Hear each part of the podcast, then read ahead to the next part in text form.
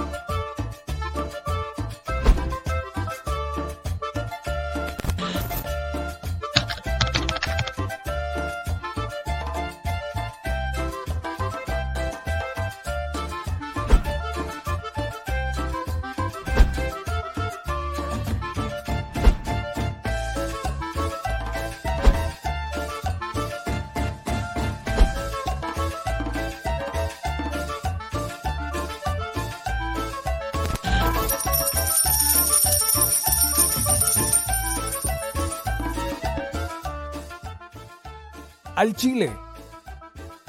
Recuerda que una forma de apoyar nuestro proyecto e impulsarnos a generar más y mejor contenido es a través de los superchats en nuestras transmisiones en vivo. Solo tienes que dirigirte al recuadro donde escribes mensajes, darle clic al símbolo de moneda, colocar los datos de tu tarjeta bancaria, el monto a donar y de forma inmediata se verá reflejado en un recuadro de color con el mensaje de tu preferencia. Otra manera, por si no nos alcanzas a ver en vivo, es ir a la descripción de nuestro video de YouTube, darle clic a la liga de PayPal y repetir el proceso como en los superchats. Ese recurso llegará directo a nuestra cuenta bancaria. En Facebook también puedes apoyarnos de forma mensual. En el inicio de nuestra página encontrarás el botón Quiero colaborar. Ahí podrás adquirir una membresía que nos impulsará a seguir combatiendo la infodemia desde esta plataforma. Y si eres de los que no confía en la tecnología, puedes hacer un depósito o transferencia a nuestro número de tarjeta Banamex, desde cualquier establecimiento, banco y hasta tu aplicación móvil. Anótalo. El número es 4766-8415-9203-0897. Recuerda, esto es completamente voluntario y es una forma de apoyar e involucrarte más con este proyecto independiente. Hazlo tuyo y comparte.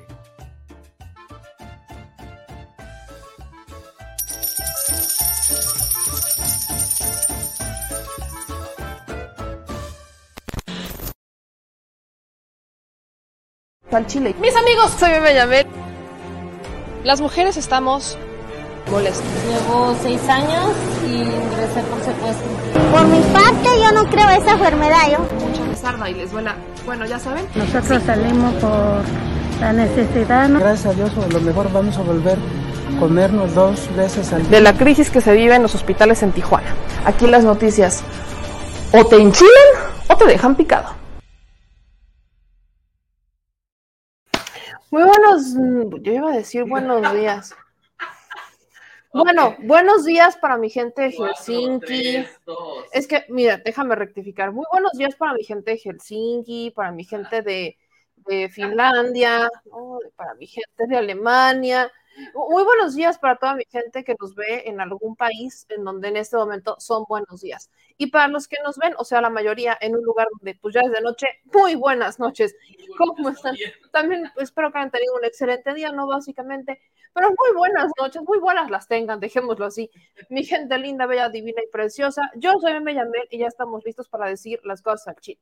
Necesito que ustedes me digan si se escucha bien, ¿no? Básicamente porque hoy el señor productor sí me puso el micrófono. Dice Diego que no tengo sonido. Este, dicen, yo espero que la gente me diga, ¿hay sonido? No hay sonido, ¿se escucha perrón o no se escucha? ¿No? ¿Sí se escucha perrón? Sí. Muy bien. A toda mi gente, vayanme dejando los que si se escucha, perfecto. Si se escucha perrón es porque hoy tenemos micrófono. Así que, mi querido Diego, pues ahí te encargo, ¿no, hermano? Que, que le subas el volumen, porque pues, hoy sí traigo micrófono, mira. Ahí anda. Mi gente linda, hoy tenemos muchas noticias de las que tenemos que comentar. Obviamente, ¿mandé? ¿El micrófono? Ahí. ¿Y, ¿Y, qué tal si me cierro acá? A ver, ven. Espérense. Señor productor, ¿me pone a parir chayotes? Ya cuando inició el programa. Oigan ustedes. Estás a cuadro, estás atrás de mí. ¿Ahí ya? No, creo que ahí. Lo que uno tiene que hacer. Pero bueno, tenemos muchas noticias que comentar. Obviamente está la cobertura del juicio en contra de General García Luna, donde hoy un ex policía federal dio un testimonio que prácticamente eh, está destrozando a la defensa de General García Luna ya que está hablando de algo que vio, ¿no? Eso ya lo platicaremos más adelante. También vamos a tener una entrevista con mi querida Laura Sánchez Bay, que logró desclasificar un archivo interesante sobre el caso del Chapo Guzmán. Fíjense que es uno de esos temas que a veces no, no platicamos y, y, también tiene que ver, entonces vamos a platicar con ella en un par de minutos, ya que, que se conecte justamente para hablar sobre este archivo que desclasifica relacionado con el Chapo Guzmán. Está muy interesante el tema y obviamente es algo que también está relacionado con el caso de General García Luna. Entonces, vamos a hablar de eso más adelante. Pero quiero iniciar el día de hoy con una noticia que la neta a mí me agarró de sorpresa. Y es que soy poblana y lo conocí, ¿no? Yo conocí a Gerardo Islas, que eh, les voy a contar un poquito de quién es Gerardo Islas, pero resulta que falleció Gerardo Islas el día de hoy. Gerardo Islas, para los poblanos es un poco más conocido, pero quizás ustedes no lo ubican más que por su reciente eh, desempeño como líder nacional de Fuerza por México. Y ahí es en donde la cosa se pone interesante, porque Gerardo Islas fue un operador de Ricardo Monreal. La, historia de Gerardo Islas es, es interesante, es compleja, porque en Puebla lo ubicábamos como el heredero del morenovallismo. Un personaje que estuvo muchísimos años en Nueva Alianza, porque ese es el partido donde estuvo Gerardo Islas, Nueva Alianza. Y Gerardo Islas, eh, después de estar, después de estar en, en Nueva Alianza, renuncia para convertirse o para buscar crear un partido político, que era o que es Fuerza por México. Quiero recordarles que este partido, Fuerza por México, fue un partido con el que Ricardo Monreal se tomó muchísimas fotos. Ricardo Monreal apoyó a prácticamente todos los abanderados de Fuerza por México, a prácticamente todos los apoyó. Y muchos dijimos, y esa es información que yo les compartía, y les compartía porque tenía, ahora sí que me siento como Loret, mis fuentes me indican no mis fuentes de Palacio, ¿verdad? Pero mis fuentes del Senado y mis fuentes en, en Puebla me compartían justamente que este partido era el plan B de Ricardo Monreal. O sea, si no lo dejaban postularse en, en, Morena como candidato a la presidencia de la República, utilizaría a este partido, Fuerza por México, abanderado por Gerardo Islas, para mover sus piezas políticas y colocar tanto aliados como a él mismo en una candidatura. No se le otorga, recordamos que el caso de Fuerza por México obtiene el registro por el INE, pero después no consigue los votos suficientes en las elecciones del 2021 y pierde el registro. Solo logró salvarlo en algunos estados. Y ahí es donde algunos personajes cercanos a Monreal, pues obviamente, se empezaron a hacer de puestos de poder. En la única entrevista que le hemos hecho a Monreal, ¿Qué fue en el 2021, señor productor? ¿2020, ¿2022? Julio del 2021. Sí, fue en julio del 2021, ¿no? Sí. Que entrevistamos a Ricardo Monreal. Le preguntamos sobre Fuerza por México, ¿no? Le preguntamos qué, qué onda con este partido, si él había tenido algo que ver con la creación de este partido, y dijo que no, pero que él era muy amigo de Gerardo Islas, o sea, que era muy amigo de quienes estaban detrás de este partido político, y pues él insistía en que no, y que aparte según Ricardo Monreal, este partido iba a ser una, un aliado para el gobierno federal de Andrés Manuel López Obrador. Algo que a mí se me hacía muy complicado de creer, porque como les digo, Gerardo Islas era considerado pues el heredero del Moreno Vallismo. Era como el hijo, el único hijo de Rafael Moreno Valle.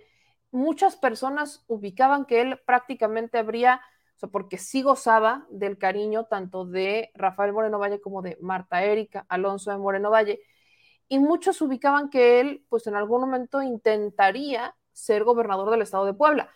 En Puebla, o sea, yo les estoy diciendo lo que decían los políticos, porque no, o sea, los poblanos a Gerardo Islas no lo bajábamos de un junior, y lo digo con respeto. Pero, ¿quién es Gerardo Islas? ¿O quién era? Es cierto, ¿quién era?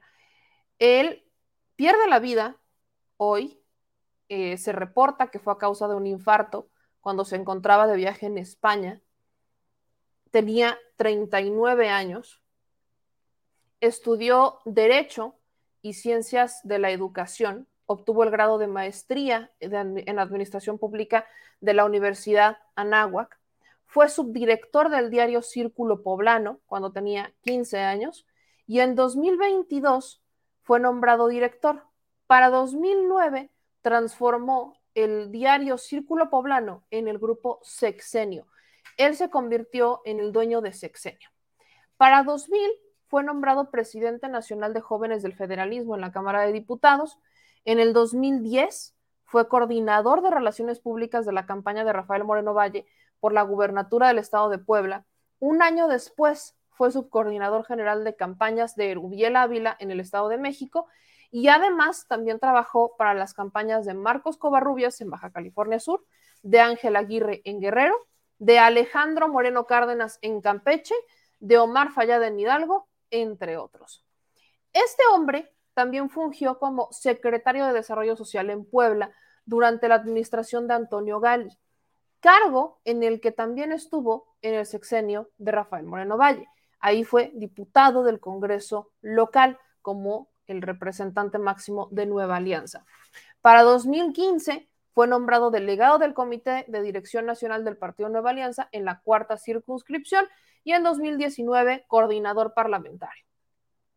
Fíjense que algo interesante es que cuando él fungió como secretario de Desarrollo Social, hubo muchas polémicas porque justo le toca el sismo del 2017. Y hubo muchos temas relacionados con la reconstrucción. Esto es importante porque Moreno Valle primero lo nombra como secretario de Desarrollo Social y Gerardo Islas dejó pendientes muchísimas cosas relacionadas con la reconstrucción tras el sismo. De hecho, el exgobernador Barbosa, dijo que Gerardo Islas tuvo la responsabilidad en un desvío de 220 millones de pesos para la reconstrucción. Esto porque recordó el mandatario estatal, también ya fallecido, que más de 200 millones de pesos de un seguro contratado para desastres fueron desviados para otros gastos. Según el gobernador Barbosa, que insisto, también ya fallecido, hubo, hubo un desvío, hubo retrasos y posibles fraudes que se cometieron con recursos para la reparación de inmuebles. Barbosa mencionó que la sede Sol Federal había ejercido labores de reconstrucción. El gobierno del estado en 2017 destinó una parte de recursos para la reconstrucción y cobró un seguro de desastres naturales que al final la cantidad que la compañía aseguradora entregó al gobierno del estado nunca se destinó a la reconstrucción, era la mayor irregularidad que aparecía incluso destinada a otros rubros distintos al fin para el cual eh, habría sido recibido por parte de la aseguradora. Entonces ahí es donde pues Barbosa denuncia que estos 220 millones de pesos que contrataron de un seguro para desastres naturales terminaron siendo gastados en temas sospechosos. Barbosa decía que tenía las pruebas y que por eso no querían que él llegara al gobierno, pero eh, se quedó en una investigación, ¿no? El caso eh, todavía se estaba procesando judicialmente, avanzaba bastante lento y ahí es cuando se empezó a cuestionar muchísimo a Gerardo Islas. Ahí es cuando también Gerardo Islas se separa de Nueva Alianza, porque era diputado local por Nueva Alianza, se separa de Nueva Alianza y empieza con la construcción de Fuerza por México, en donde pues Ricardo Monreal fue uno de sus más grandes aliados. Y como les decía, pues Fuerza por México es un partido que prácticamente estaba con Ricardo Monreal, ¿no? Ahí hay una foto de Fuerza por México en Quintana Roo, que ellos estaban apoyando a Mara Lezama, porque Mara Lezama fue candidata de Morena, o sea, fue candidata de Morena, PT Verde y Fuerza por México, y ahí es donde mantuvieron, pues, al menos presencia con la gubernatura de Mara Lezama, y ahí estaba Ricardo Monreal. Y hay muchas fotos de Ricardo Monreal y de Gerardo Islas. El tema aquí, que, y lo voy a decir con todo respeto, es que aunque los medios reportan que Gerardo Islas fallece de un infarto en un viaje a España, la información que yo tengo es que falleció de una sobredosis. En Puebla era conocido, era como uno de estos eh, secretos a voces, que Gerardo Islas jamás se puso límites y a pesar de que no tiene mucho, que fue papá, pues no se puso límites y eh, consumía de forma regular algún tipo de droga. Eh, sus amistades eran varias, él tenía relación muy cercana con la farándula, era muy amigo del hermano de Luis Miguel, estuvo casado con Sherlyn, eh, tuvo una relación compleja porque hubo un divorcio con Sherlyn, luego eh, Sherlyn como que se separó, luego dijo que se llevaban muy bien, luego se vuelve a casar, Gerardo Islas tiene un bebé y la información que yo tengo es que no falleció por un infarto como tal, sino que falleció por un mal pasón en España durante un viaje. Entonces, pues sí, lamentamos ampliamente, todas las, muertes son completamente lamentables. Yo creo que no hay ningún tipo de razón para eh, reírse del tema, pero pues ahí está, ¿no? Este personaje que fue operador de Ricardo Monreal fallece en España a los 39 años de edad.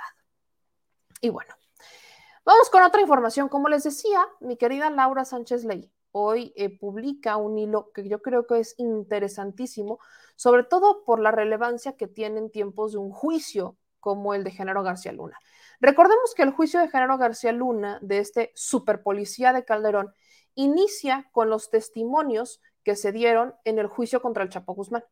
Entonces, estos testimonios que inician en el juicio del Chapo Guzmán dan pie a que se empiecen a investigar a personajes. Y el caso de Genaro García Luna, pues también está relacionado con el Chapo Guzmán, porque él está acusado de conspirar justamente para que se traficara droga y que lo hiciera el cártel de Sinaloa. Los testimonios que se han dado han sido bastante rudos, pero particularmente en este momento quiero justo compartirles y que nuestra querida Laura Sánchez Ley nos platique de qué se trata esto que acaba de desclasificar, porque después de muchísimos años tuvieron acceso a un expediente que reveló detalles de cómo el Chapo intentó comprar y traer a México armas de guerra y destrucción que podrían hasta derribar aviones comerciales. Mi querida Laura, qué honor tenerte por aquí, qué gusto, ¿cómo estás?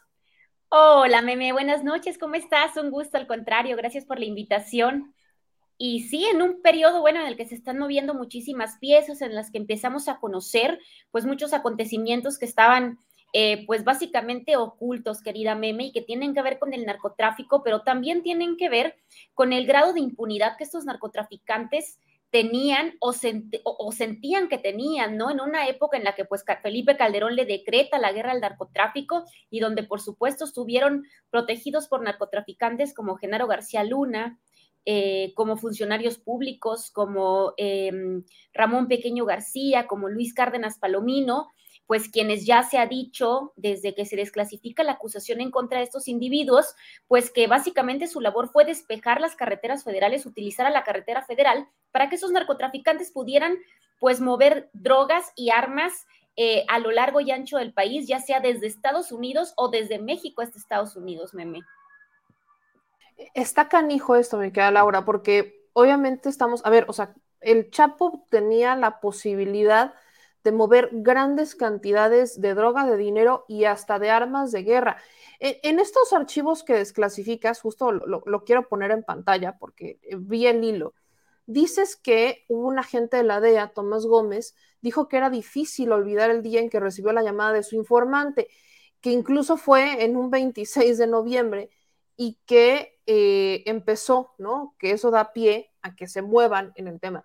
Pero, ¿cuál es la relevancia de todo esto? ¿Por qué, para empezar, obviamente es un tema clasificado que tú sacas a la luz y cuál es la importancia para México de conocer esta información? Mira, Meme, este es un caso que, mira, el Departamento de Justicia acostumbra hacer eso. Cuando tiene una sentencia grande, por ejemplo, eh, lanza un comunicado. En su momento, en el año 2009, ellos revelan que habían, eh, pues, detenido a tres personas que habían intentado comprar armamento. Hasta ahí se queda el comunicado.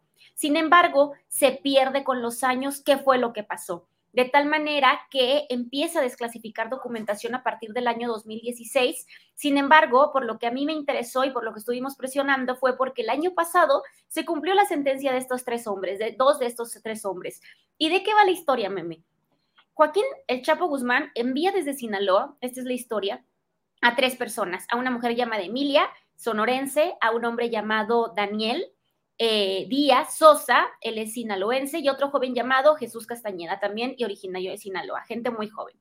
Los manda a estas personas y entonces eh, lo que hace es que les pide que le compren armas, pero no cualquier tipo de armamento, que le compren armas de destrucción, que es como las cataloga Estados Unidos. ¿Cuáles son estas armas de destrucción que intentan comprar en Estados Unidos? Meme, estamos hablando de eh, un eh, bueno, estamos hablando, por ejemplo, de armas como bazucas, como granadas, como ametralladoras, como antitanques, un Dragonfire, por ejemplo, eh, dos lanzacohetes. Pero lo que más llamaba la atención era un misil llamado Stinger. Y es un arma, meme, muy peligrosa que utilizaba el gobierno de Estados Unidos en conflicto armados. De hecho, eh, actualmente durante el conflicto que eh, Ucrania, por ejemplo, con, con, Rusia, pues se ha utilizado este misil. Estamos hablando que este misil Stinger ha derribado 270 aeronaves durante el conflicto que ha tenido Estados Unidos en Medio Oriente. Entonces, imagínate que el cártel de Sinaloa quería 13 de estos, de destrucción como esta. Entonces, eh, envía a estas personas a Estados Unidos, meme, sin embargo, con lo que el cártel de Sinaloa no contaba es que justamente el traficante de armas con el que llega era un infiltrado de la DEA. Este hombre había estado trabajando para la DEA, ya había recibido cantidades de hasta 28 mil dólares meme por la información y es que este informante con el número, me parece que es 126, que es el número con el que se identifica al interior de la DEA, el número, perdóname, no me lo sé de memoria, 1261, ese es el número. Este informante eh, pues ya estaba trabajando con la agencia Triox, como te comentaba. Entonces, cuando llegan esos sinaloenses, pues este hombre, pues ya, eh, eh, pues reporta inmediatamente en ese momento a los agentes de la DEA, quienes realmente, meme, los toman por sorpresa, porque generalmente en este tipo de movimientos, pues se trata de conseguir rápido el arma para tener una causa judicial. Sin embargo, estamos hablando de misiles, entonces no podían hacerlo tan rápido como querían el operativo. Imagínate que tuvieron que buscar en todo el departamento de Estado, estamos hablando em, del ejército estadounidense, la Marina, tienen que buscar que les presten este tipo de armamento, específicamente este misil que estamos viendo en pantalla. Tardan aproximadamente dos meses, meme. Recorren todos los cuarteles, la DEA y la ATF, la Agencia de Tabaco y Armas de Estados Unidos, y pues bueno, finalmente logran conseguirlo.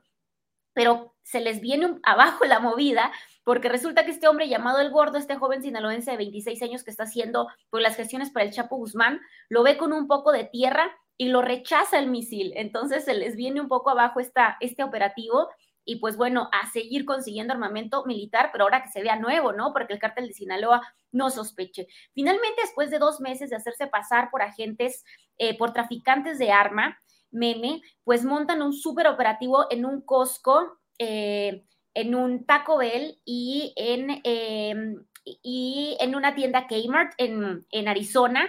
Y pues bueno, finalmente los detienen, los detienen en agosto del año 2010, meme, revelándose cómo opera el cártel, qué tipo de armamentos necesitaba. Lo que dicen las autoridades y la Fiscalía de Estados Unidos cuando empieza este juicio, pues es que realmente el cártel de Sinaloa necesitaba estas armas porque estaba peleando, y así lo dicen literalmente, una guerra. Se estaba peleando una guerra contra las drogas en el sur. ¿Qué quieren decir? Pues evidentemente eran armas que iban a ser utilizados en esta pugna y en esta gran guerra que había iniciado Felipe Calderón en el año 2006. Me, estaba en uno de los puntos más álgidos. Recordamos que el año 2010 pues fue uno de los años más violentos en la guerra contra el narcotráfico que emprende Felipe Calderón, si no es que el peor, 2010 y 2011 es cuando se recrudece totalmente todo. Entonces el cártel de Sinaloa quería estos misiles, que estamos hablando que este misil puede derribar, derribar meme, un avión comercial, eso es lo que puede hacer este misil.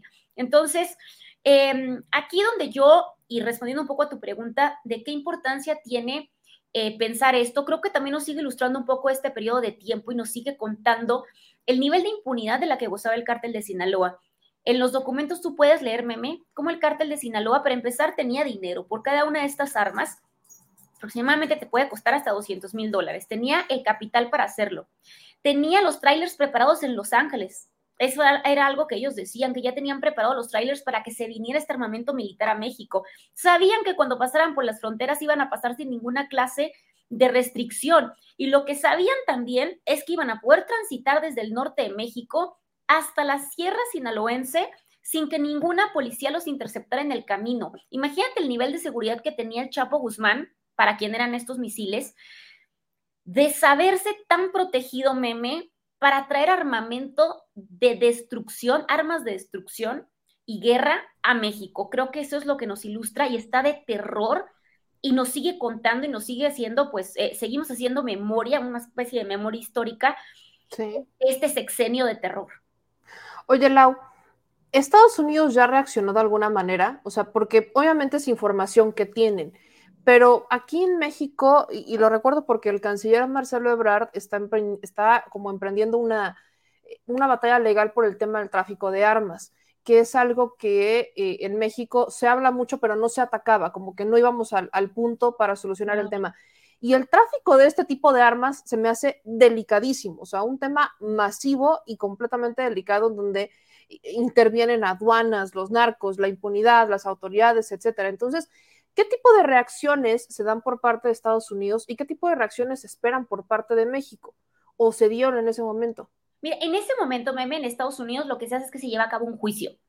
Este juicio, la verdad es que fue, digamos que muy, fueron muy generosos para lo que ellos mismos presentaron como evidencia, ¿no? Ellos realmente se pronunciaron el día de la apertura del juicio como preocupadísimos por el nivel eh, de armas que estaban tratando de conseguir los cárteles. Dos de los tres meme fueron sentenciados solo a 10 años de prisión. Ellos pasaron un poquito menos de 10 años, fueron liberados el año pasado y esta es la coyuntura, ¿no? Tenemos esos dos traficantes de armas libre, a Emilia y a José Jesús.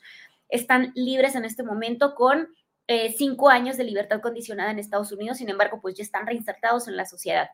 Eh, hay uno que todavía espera una sentencia, le faltan aproximadamente siete años, ocho años para salir de prisión, si mal no recuerdo, 2030. Entonces, eh, digamos, yo lo que creo, meme, es que siempre se mete este factor, y perdona que sea tan repetitiva, de la cooperación en Estados Unidos. Eh, recordemos que a cambio de mucha cooperación y de mucha información, este tipo de traficantes que si bien no son el Chapo Guzmán, pero que son, eh, pues son gente muy peligrosa también, y lo digo peligrosa en el nivel de, bueno, están tratando de conseguir armas de guerra, pues ya están en las calles, Meme. Ahora, sobre el tema que dices de México, ¿no? Yo creo que en ese entonces no pasó nada. Estamos hablando que esos son los años en los que pasó el operativo rápido y furioso. Es decir, en que el gobierno mexicano permite que entren miles de armas con el pretexto de seguirlas, se les pierden y se cometen muchísimos asesinatos y crímenes en el país. Es ese contexto y ese periodo de tiempo, ¿no? De las operaciones White Gun y de la operación Rápido y Furioso. ¿Qué está pasando en este momento, meme? Evidentemente hay un pronunciamiento muy distinto al que hubo durante el sexenio de Calderón y del sexenio de Peña Nieto. Recordemos esta demanda por parte del canciller que inicia el año pasado. Sin embargo, meme, pues ha sido muy complejo porque muchas de estas armas, digo, no estoy hablando del misil que solamente se puede conseguir en el ejército de Estados Unidos, pero muchas de esas ametralladoras, de estas granadas, son armamento que se puede comprar, sobre todo las armas, en tiendas de autoservicio como Walmart en Estados Unidos. Entonces, em, el juez, evidentemente estadounidense, echa abajo el caso mexicano porque estaría sentando un precedente, meme, que un gobierno pueda demandar a otro gobierno, en este caso el mexicano, Estados Unidos, para que exista una reparación del daño aproximadamente de mil millones de dólares, de pesos, perdón, por, eh, pues por permitirse este comercio negligente en Estados Unidos, pues hubiera dado pie a que otros gobiernos de otros países, meme, pues hubieran hecho lo propio, ¿no? Y hubieran demandado también a estas armerías norteamericanas. ¿Qué está pasando actualmente? Se está volviendo a demandar, se está volviendo a empezar el proceso, pero ahora en otro estado, meme. A ver si, bueno, el juez de Massachusetts, un estado más conservador, tira este caso. Bueno, ahora están tratando en, en otro estado, pues de ver que se siente algún precedente, meme. Yo, la verdad, soy muy negativa al respecto.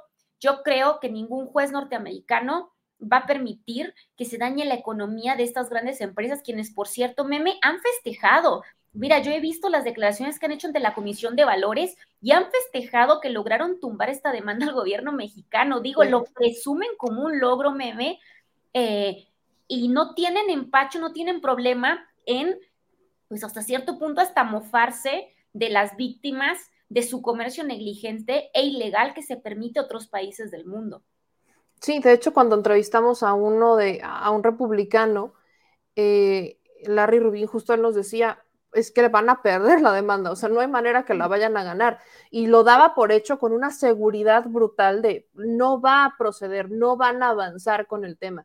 Pero vaya, cuando veo este, este misil que, por ejemplo, eh, solamente los puedes conseguir a través de las Fuerzas Armadas de Estados Unidos, digo, la corrupción no nada más está de ese lado, también está del otro lado, ¿no? Y me queda obviamente creo que, eh, obvio, esto da pie a preguntarte sobre el juicio en contra de García Luna, ¿no? Un personaje que tuvo que ver en Rápido y Furioso y que fortaleció al cártel de Sinaloa, sobre todo. Quiero empezar con esa pregunta independientemente de tu análisis sobre lo que va del juicio, de hubo un testimonio en donde decía el cártel se fortalece con ayuda del gobierno. Por supuesto. Claro, ¿Cómo, me, ¿cómo ves esto? Pues mira, justamente la raíz de la acusación de García Luna es esto, ¿no? Yo creo que radica en cuatro grandes acuerdos que el gobierno firma con el cártel de Sinaloa de manera, mm, pues, eh, horrenda, ¿no? La firma de palabra con ellos. Y uno de ellos, si hay gran evidencia, meme, que era la que te platicaba, fue que lograron, eh, y nosotros, y bueno, yo tuve oportunidad de, entrevistar a algunos agentes de la entonces Policía Federal, cómo ellos llegaban, hablaban, tenían detenida gente del cártel de Sinaloa con armamento o con, o con droga en las carreteras, meme, y lo que hacían es que le hablaban directamente al secretario de Seguridad Pública y le decían, bueno, tenemos esto aquí en este momento, ¿qué hacemos? Y les decía, suéltenlos, libérenlos. Entonces, imagínate el nivel de impunidad para correr por las carreteras del país. Y eso fue despejar las carreteras del país, por una parte. Por otra, creo que una de las cosas más tremendas que se permite desde la Secretaría de Seguridad Pública es el acceso a todo lo que tiene que ver con la información de inteligencia, meme. Se habla que los dejaban entrar hasta los centros de control desde donde operaban las áreas de inteligencia y la Secretaría de Seguridad Pública para así poder eh, pues tener información sobre bandas rivales contra las que se estaban disputando la plaza, sobre todo en el norte de México, ¿no? Donde empieza esta pugna contra, contra entre los cárteles de la droga por el, por el territorio y el terreno, ¿no? Eh, me parece, meme, que evidentemente el caso de Género García Luna está sentando un precedente a nivel histórico de llevar a un funcionario de primer nivel ante el banquillo de los acusados, pero creo que una cosa que estamos viendo, y no quiero que se malinterprete como una defensa de mi parte, pero sí creo que, eh, bueno, se han utilizado por parte de muchos sectores también, el testimonio, digamos, em, este aspecto de que son narcotraficantes, y yo también lo he comentado en algún momento, ¿no? No hay ni para quién irles, meme, es decir, no, no me parece que sean testigos eh, totalmente confiables, son narcotraficantes que están tratando de reducir sus sentencias en Estados Unidos. Y Genaro García Luna ya vimos todas las porquerías y los atropellos que ha cometido. Me parece, meme, que lejos de poder tener el privilegio de pactar estos narcotraficantes para reducir sus sentencias y tenerlos en un año en las calles, todos deberían estar pagando por igual, meme todos deberían estar pagando por igual y yo no sé qué tú qué opines. Sí, o sea, eh, justo ahí, te iba a preguntar porque obvio el juez le, autoriza o pone sobre la mesa que el jurado pueda tomar decisiones con base en estos acuerdos que eh, les da la fiscalía. ¿Qué tanto crees que pueda influir? O sea, yo sé que llegan con el no voy a mentir y no sé qué, ¿no? Y que algunos no tienen, o sea, bajo esa, no tienen nada que perder, etcétera. Pero, ¿qué tanto pudiera llegar a influir una negociación en uno de estos narcotraficantes de quizás exagerar las declaraciones o mentir? ¿Se puede dar? Sí, por supuesto que se puede dar meme. Yo no estoy diciendo, por eso, por eso quiero que quede muy claro, no es una defensa de García Luna que me parece que es eh, uno de los peores funcionarios y más oscuros que han existido en la historia de la Secretaría de Seguridad Pública Federal de este país, pero sí creo que no hay que ser ilusos, meme, no hay que ser ilusos. Esos narcotraficantes también están ganando algo a cambio. Hay gente que me dice, no, pues es que eh, el, el, grande ya, ya había cumplido su pena. El grande estuvo un año en una prisión y empezó a negociar desde que fue detenido, meme. Entonces, las negociaciones no empezaron hoy, las negociaciones empezaron hace años, desde que el gobierno de Estados Unidos empieza a formar esta acusación criminal en contra de García Luna. Entonces, no hay que ser ilusos en el sentido de que, bueno, la justicia va a triunfar ante todo, no meme, no va a triunfar ante todo porque estos narcotraficantes van a estar regresando a México en muy poco tiempo con 35, 40, 45 años, con todas las posibilidades de seguir delinquiendo, meme. Entonces, es esta cosa de la balanza que la verdad yo no logro eh, entender. Digo, entiendo el sistema estadounidense de cooperación, pero me parece, meme, que para donde lo mires, esto es una tragedia, eh, en el sentido de que creo que al final del día yo no veo a ninguno de los dos bandos cumpliendo realmente una pena, ¿sabes? Yo creo que a través de la cooperación, mira, al rato viene alguien más importante que García Luna y entonces García Luna coopera y entonces se parte a la mitad su sentencia y es un cuento de nunca acabar, meme. Un sistema que está basado en testigos protegidos y colaboradores es un cuento de nunca acabar que realmente se vuelve en un sistema recaudatorio, meme. En eso se vuelve. En cuánto le puedo quitar a García Luna, en cuánto le puedo quitar al grande y en cuánto le puedo quitar al que viene. Entonces, para toda esa gente eh, pues que cree que, que, Estados Unidos también es la utopía de la justicia, pues que entiendan un poco cómo se va moviendo esta cadena, que es la, que parece una tragedia. ¿Qué tan complicado sería probar, y, te lo pregunto porque tú tienes experiencia dándole seguimiento a juicios internacionales y también ese tipo de casos? El delito de género García Luna es conspiración, no es como tal tráfico. Entonces, ¿cómo qué se requiere para probar? Porque obviamente la defensa está bajo la misma línea de son dichos, son testimonios. ¿Dónde están las pruebas? ¿Dónde están los videos? ¿Dónde están las fotos? O sea, quiero algo tangente. Y hasta este momento no se ha dado algo tangente. O sea, sí se han dado declaraciones brutales que parecen guion de una película de narcotraficantes, sí. pero no hemos visto todavía videos, fotos, etcétera. Entonces, ¿qué es lo que se requiere para que se compruebe un delito de conspiración, como el que le imputan a García Luna? Mira, meme, hay cuatro cargos. Me parece que también está el de tráfico de drogas eh, o sea, conspiración para importar tantos kilogramos de cocaína, ¿no? Que me parece que es, que es la droga que le están, el delito que le están imputando.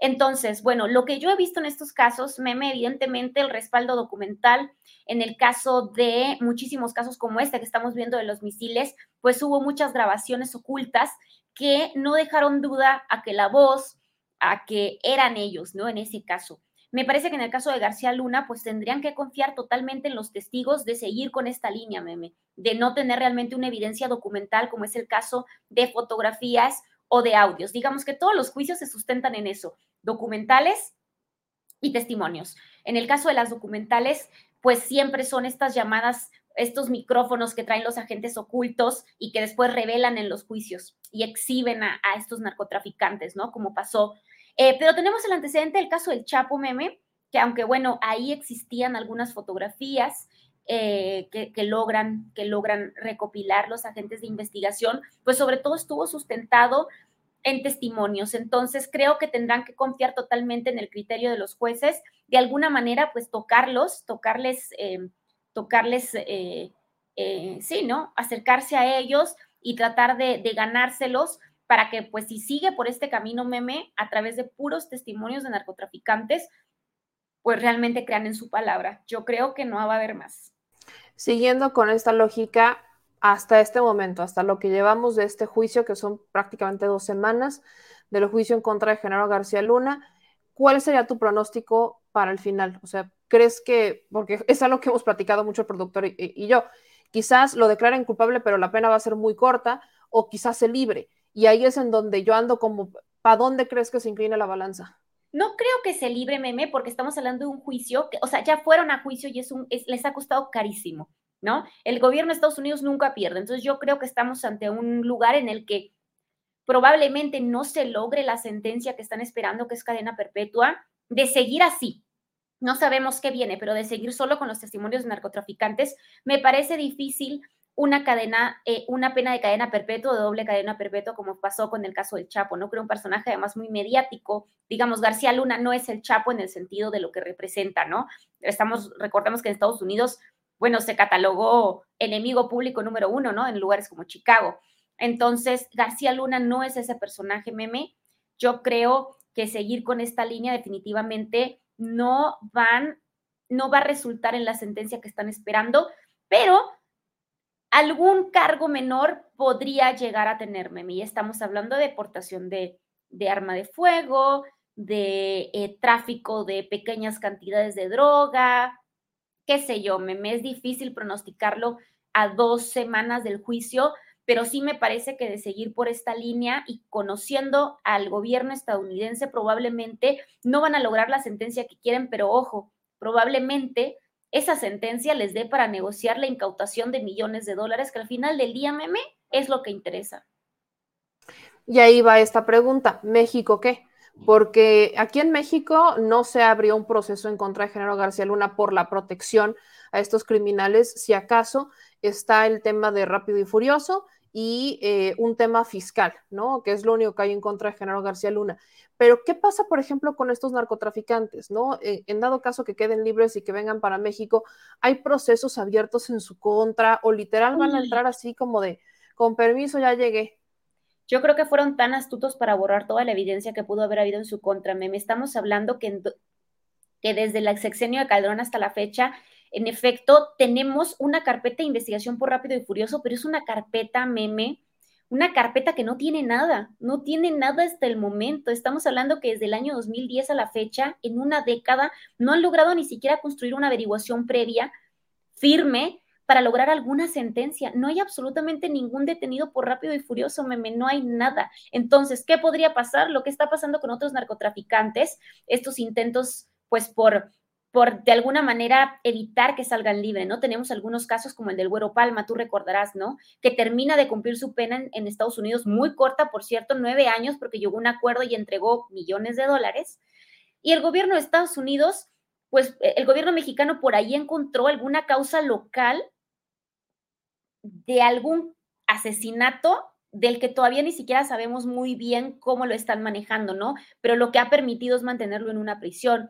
Lo mismo con Eduardo Orellano Félix, que se dieron cuenta rápidamente y ya cuando estaba en México, que de un delito por drogas le faltaba cumplir, pues, algunos pocos años en prisión y por eso está retenido y detenido actualmente también en un penal federal, ¿no? Pero meme, creo que son soluciones a muy corto plazo. Digo, no quiero sonar punitivista en el sentido de que la cárcel lo es todo, pero creo que hablando en el caso de impartición de justicia, pues sí creo que no se lograron construir carpetas de investigación en su tiempo que permitan que realmente exista reparación del daño y que haya un poco de justicia para las víctimas, meme, desgraciadamente. Y te digo, son procesos no de ahora, son procesos que debieron construirse desde el sexenio de Calderón. Híjole, pues vamos a ver qué pasa. Mi querida Lau, te agradezco infinitamente y muchas felicidades como siempre por el trabajo que están haciendo. Sabes que te admiro muchísimo y gracias por estar en este espacio un ratito.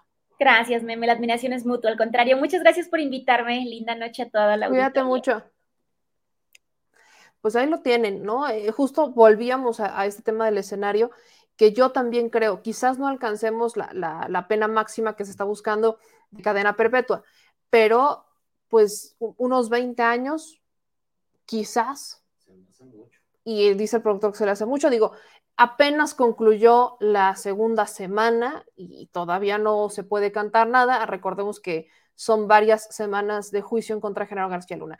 Y por eso vamos a hacer un breve resumen en lo que se van conectando nuestros jóvenes de México ambidiestro, porque eh, quiero, obviamente ya saben que estoy retomando esta información de Jesús García que está dándole cobertura directamente desde Estados Unidos. Y fíjense que hubo un video que subieron de el abogado defensor de General García Luna, donde le hacen una pequeña pues, entrevista Chacaleo.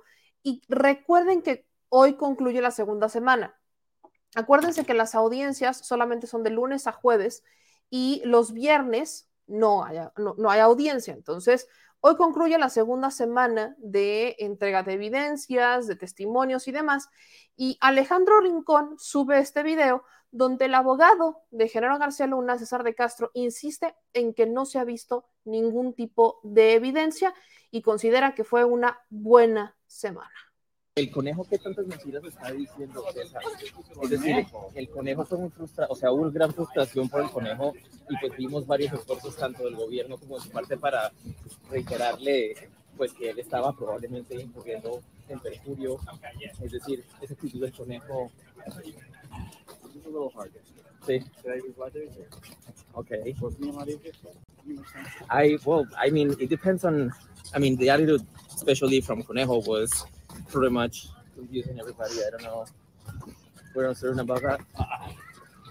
You'll have to ask. Uh, okay, so uh, so week two is over. Caesar, how are you feeling overall about the effort so far from the defense? I feel good.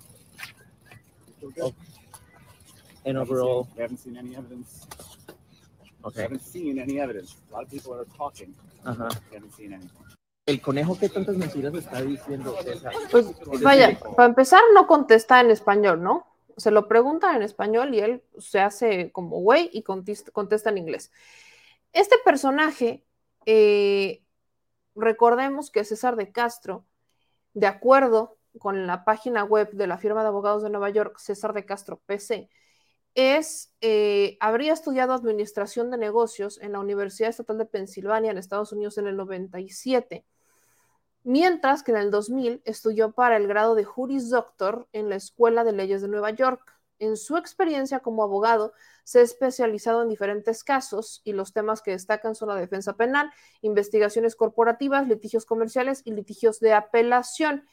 Este personaje eh, ha trabajado en varios, en varios casos eh, y prácticamente es el defensor de oficio, ¿no? Es el defensor de oficio de General García Luna y su respuesta es, yo no he visto ninguna evidencia, ¿no? No he visto ninguna evidencia, no he visto absolutamente nada y catalogan como que es una buena semana, porque justo esa es la narrativa, o sea, ellos van con la narrativa de, si yo no he visto nada, si a mí no me enseñas absolutamente nada, entonces no existe.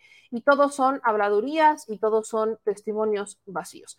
Pero, como resumen, pues ahí les va. Ya están aquí nuestros jóvenes de México Ambidiestro con quienes hablaremos de otros temas políticos, pero permítanme, ¿no? Ahora sí que discúlpenme, pero tengo que hacer este resumen importantísimo sobre el juicio de General García Luna. ¿Cómo concluye esta semana? ¿Qué pasa? ¿Cómo cerramos? Pues ahí les va. Esta semana concluye de la siguiente manera. El conejo, este testigo, que eh, el día de hoy concluyó su testimonio, reveló que se encontró con el rey Zambada en una camioneta en Washington, D.C., cuando iba a declarar para el caso del Mochomo. Fue el rey quien lo puso para un operativo en Desierto de los Leones y ahí es donde hicieron las paces.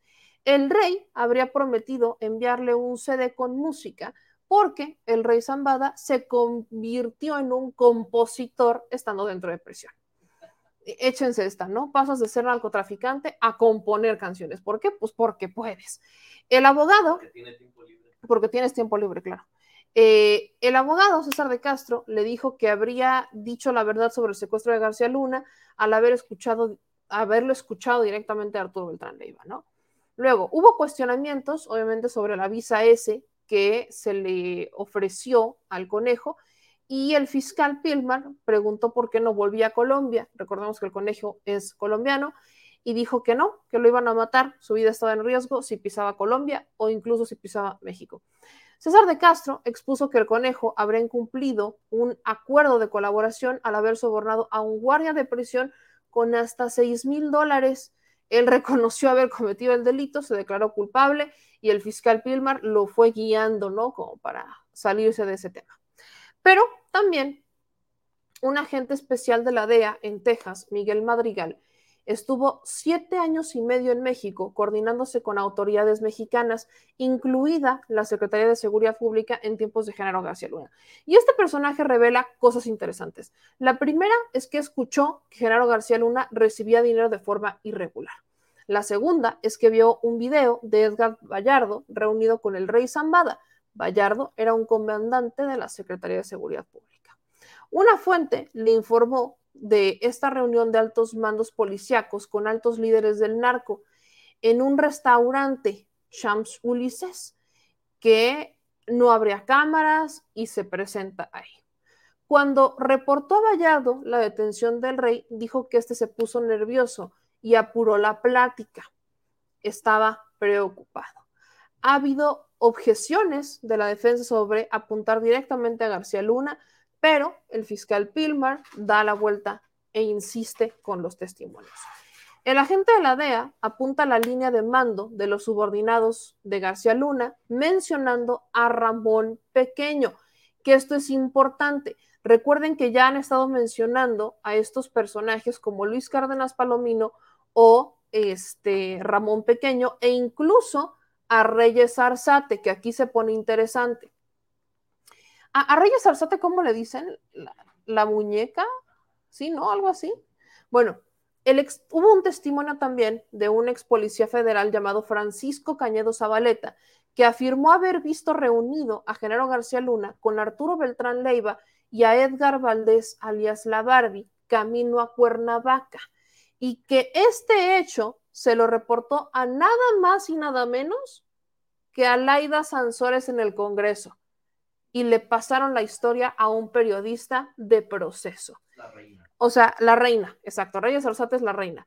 Este es el primer testigo en revelar haber visto directamente a García Luna reunido con los líderes del cártel de la droga. Esto es importantísimo. Este testimonio es el que pone un poco en jaque a Genaro García Luna, porque hasta este momento todos eran dichos de me dijeron, me contaron, estuve, pero no lo vi. O sea, se hablaban y lo teníamos guardado, etcétera. O sea, el primo de un amigo. E, el único testimonio que eh, obviamente también le da en la torre es el del grande, porque el grande sí tuvo una relación con Genaro García Luna. El grande dijo que hasta se vistió como un agente del aceido para realizar esta detención, etcétera, etcétera. Entonces, este segundo, pero vaya, vuelvo al, a mi punto. Esos testimonios habían sido de narcotraficantes. O sea, solamente habíamos escuchado a narcotraficantes decir que le hablaban, que lo tenían guardado como metralleta o el tartamudo, que se sabía que o se platicaban, que había acuerdos, que lo habían secuestrado, etcétera. Pero eran solamente narcotraficantes. Hoy tenemos a un ex policía federal decir que lo vio, o sea, no es como de me lo imaginé, me contaron, un ex policía, una autoridad a la que no pueden cuestionar por el qué te ofrecieron, o sea, porque eres narco, no, una autoridad, un ex policía federal, sí dijo que él vio cómo Genaro García Luna se reunía con Arturo Beltrán Leiva y Edgar Valdés La Barbie Camino Cuernavaca. Entonces, con ese testimonio es donde quedamos hasta esta segunda semana del juicio en contra de Genaro García Luna, que se está poniendo cada vez más interesante. ¿Qué son los nombres? ¿Cuáles son los nombres que estamos viendo que están eh, saliendo? El de la Barbie. Y la Barbie, recordemos que fue en 2012, si no estoy mal, señor productor, que mandó esta carta. ¿O fue antes?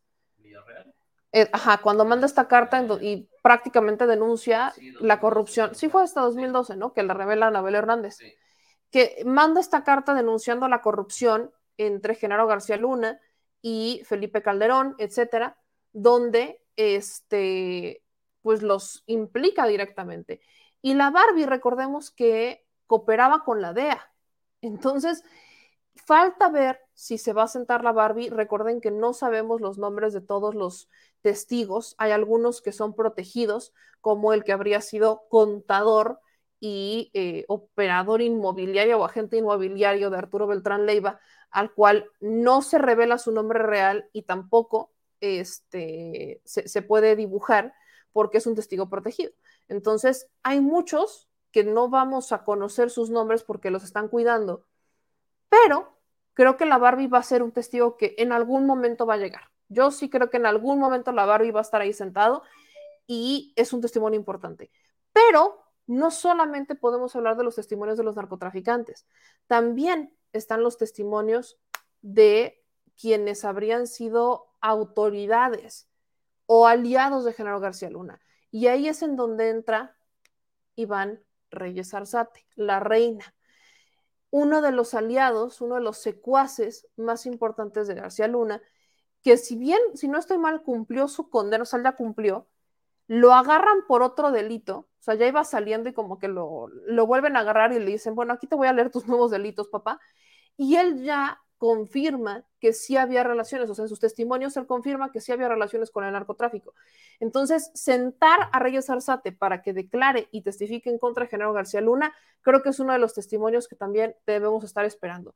Falta ver a Cárdenas Palomino. Recuerden que este hombre está detenido, está preso en México por el delito de tortura en el caso de los Vallarta y no sabemos si en algún momento se solicitó, se va a solicitar o se está solicitando la extradición de este personaje, pero también ha sido mencionado.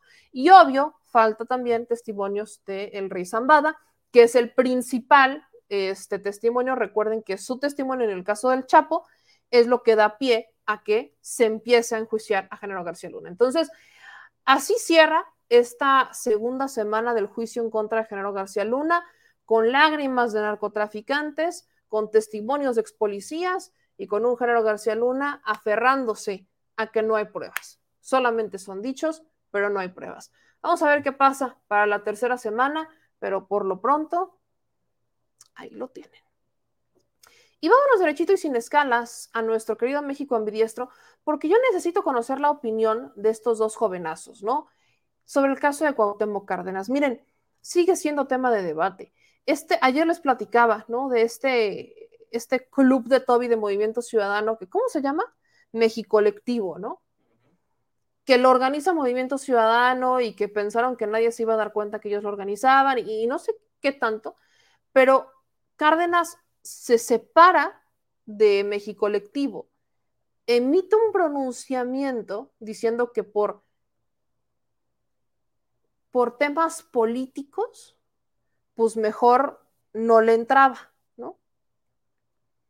Pero luego Alejandro Moreno Cárdenas sube una foto con Cuauhtémoc Cárdenas y entonces empezamos a preguntar, ¿Cuáles son esas consideraciones políticas? Si bien la foto pudiera no ser reciente, Cuauhtémoc no dijo absolutamente nada, o sea, no se molestó. Incluso si la foto es más añeja, pues qué tragedia, la neta.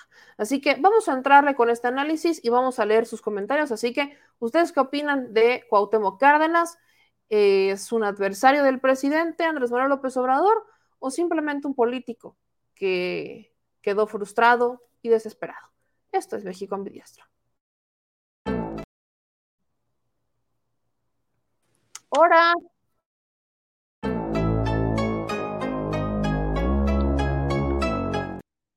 Otra vez. Hola, ¿qué pasó? Hola, mi querido Edwin. Aquí el señor productor está jugando con el intro, ¿no? Como que no, lo quiere ver completo. No, ya déjalo así. Ya, ¿para qué? Lo ponemos al cierre. Ya entraron. ¿Cómo estás, mi querido Alex? Buenas noches. ¿Cómo estás, bebé? Buenas noches. Qué gusto estar por acá y un saludo a toda la audiencia.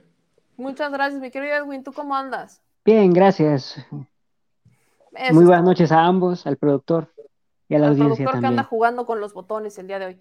Oye, también.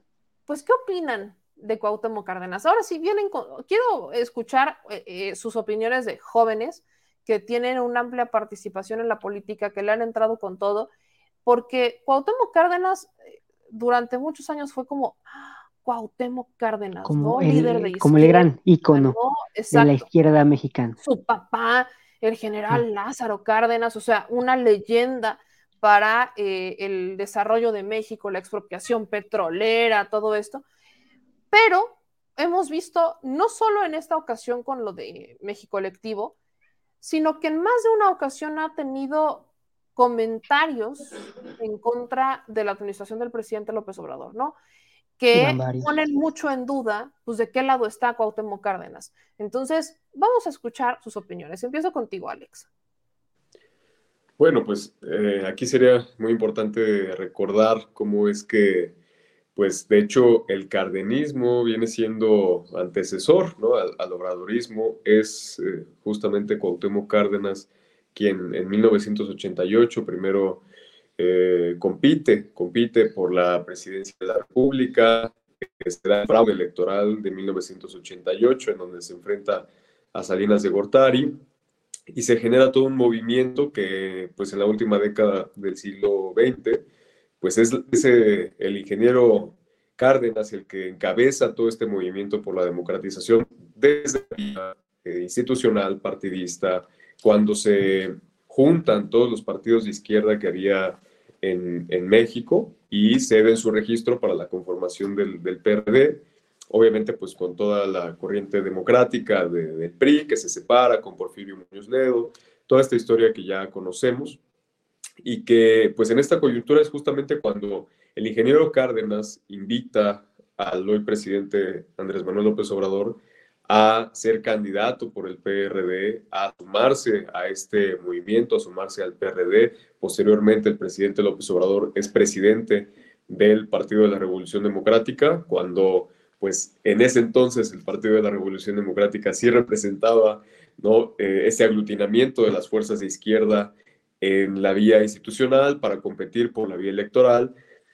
Entonces, eh, pues claro que no solamente el ingeniero Cárdenas, sino pues lo que representaba el PRD en ese entonces eh, era, y creo que se debe de analizarse a este punto de la historia, ya cuando ha ganado Morena, cuando ha llegado el presidente López Obrador al poder, como lo que es pues al final de cuentas, un personaje muy importante en la historia de la vida democrática de México reciente, que tuvo su lugar en su momento y que, eh, pues digo, eh, obviamente a todos estos personajes se les debe de hacer un, un análisis eh, completo, pues hasta el final de sus días, ¿no? Porque siguen tomando acciones, siguen tomando decisiones políticas, mientras tengan una participación en la vida pública y en la vida política. Es por eso que, bueno, el presidente López Obrador tiene tanto respeto al ingeniero Cárdenas, justamente porque él sabe bien que fue quien lo invitó a participar en el PRD, a ser candidato por el PRD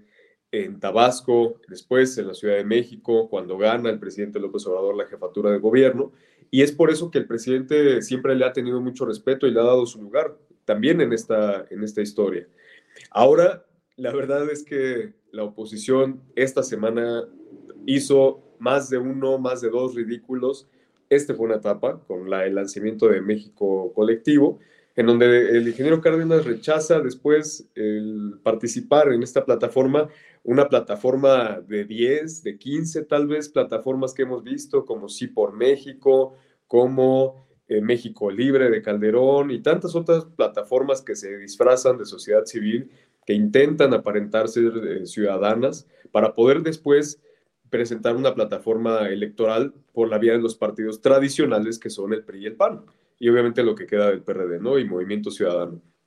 Eh, fue pues realmente vergonzoso cómo se juntan todos estos líderes de la oposición y el, y el ingeniero Cárdenas a la mera hora los deja plantados. Estaban muy molestos, muy molestos. Ahí se ve a José Narro, se ve también a, a muchos líderes de, de, la izquierda, de la derecha que hoy en día aquí en México que estaban muy molestos por ese plantón de ingeniero Cárdenas porque ya tenían preparada la nota de la semana, ya tenían preparados columnas en el Universal, en el Reforma. Ahí estaba Raimundo Rivapalacio diciendo que AMLO se quedó solo. Ya hasta se había publicado la columna, si no me equivoco, en el Universal, en donde ya anunciaban que el ingeniero Cárdenas le daba la espalda al presidente López Obrador. Oh, sorpresa, pues el ingeniero Cárdenas eh, cambia de decisión. Eh, él emite este comunicado que ya comentó Meme y que pues eh, anuncia no participará en esta plataforma de México Colectivo y renuncia pues a ser utilizado, porque es lo que estos personajes buscaban hacer, utilizar la figura histórica del ingeniero Cárdenas para decir que ahora le daba la espalda al presidente López Obrador y que ahora le daba la espalda a la cuarta transformación. Creo que pues eh, tenemos ese episodio en esta semana, tenemos el episodio del berrinche de Alito Moreno en el Senado cuando eh, su mismo grupo parlamentario lo deja plantado también, hacen un berrinche en conferencia de prensa. Todo eso que está haciendo la oposición lo debe ver con mucha atención el movimiento de la 4T para justamente no hacerlo, porque de ellos están haciendo el ridículo, se están exhibiendo entre ellos mismos, se están golpeteando entre ellos mismos. Hay una falta de unidad total en la oposición, al menos en la oposición partidista. Eso es muy importante que justamente se vea para que los partidos y fuerzas que están en la cuarta transformación pues no caigan también en, este, en este error.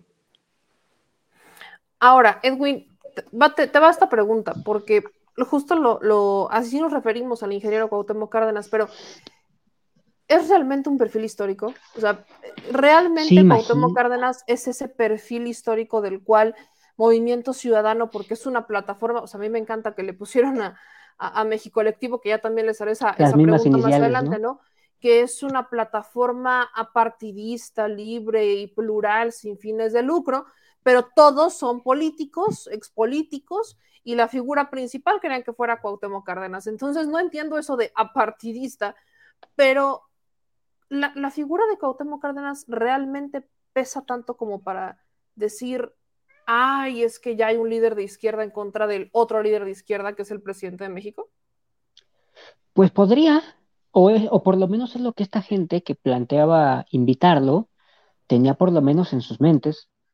Em, creo que sí es un perfil histórico. Acuérdate que ya tuvimos, bueno, no sé si lo puedas recordar, ya tuvimos alguna vez una, una charla entre lo que fue la izquierda mexicana.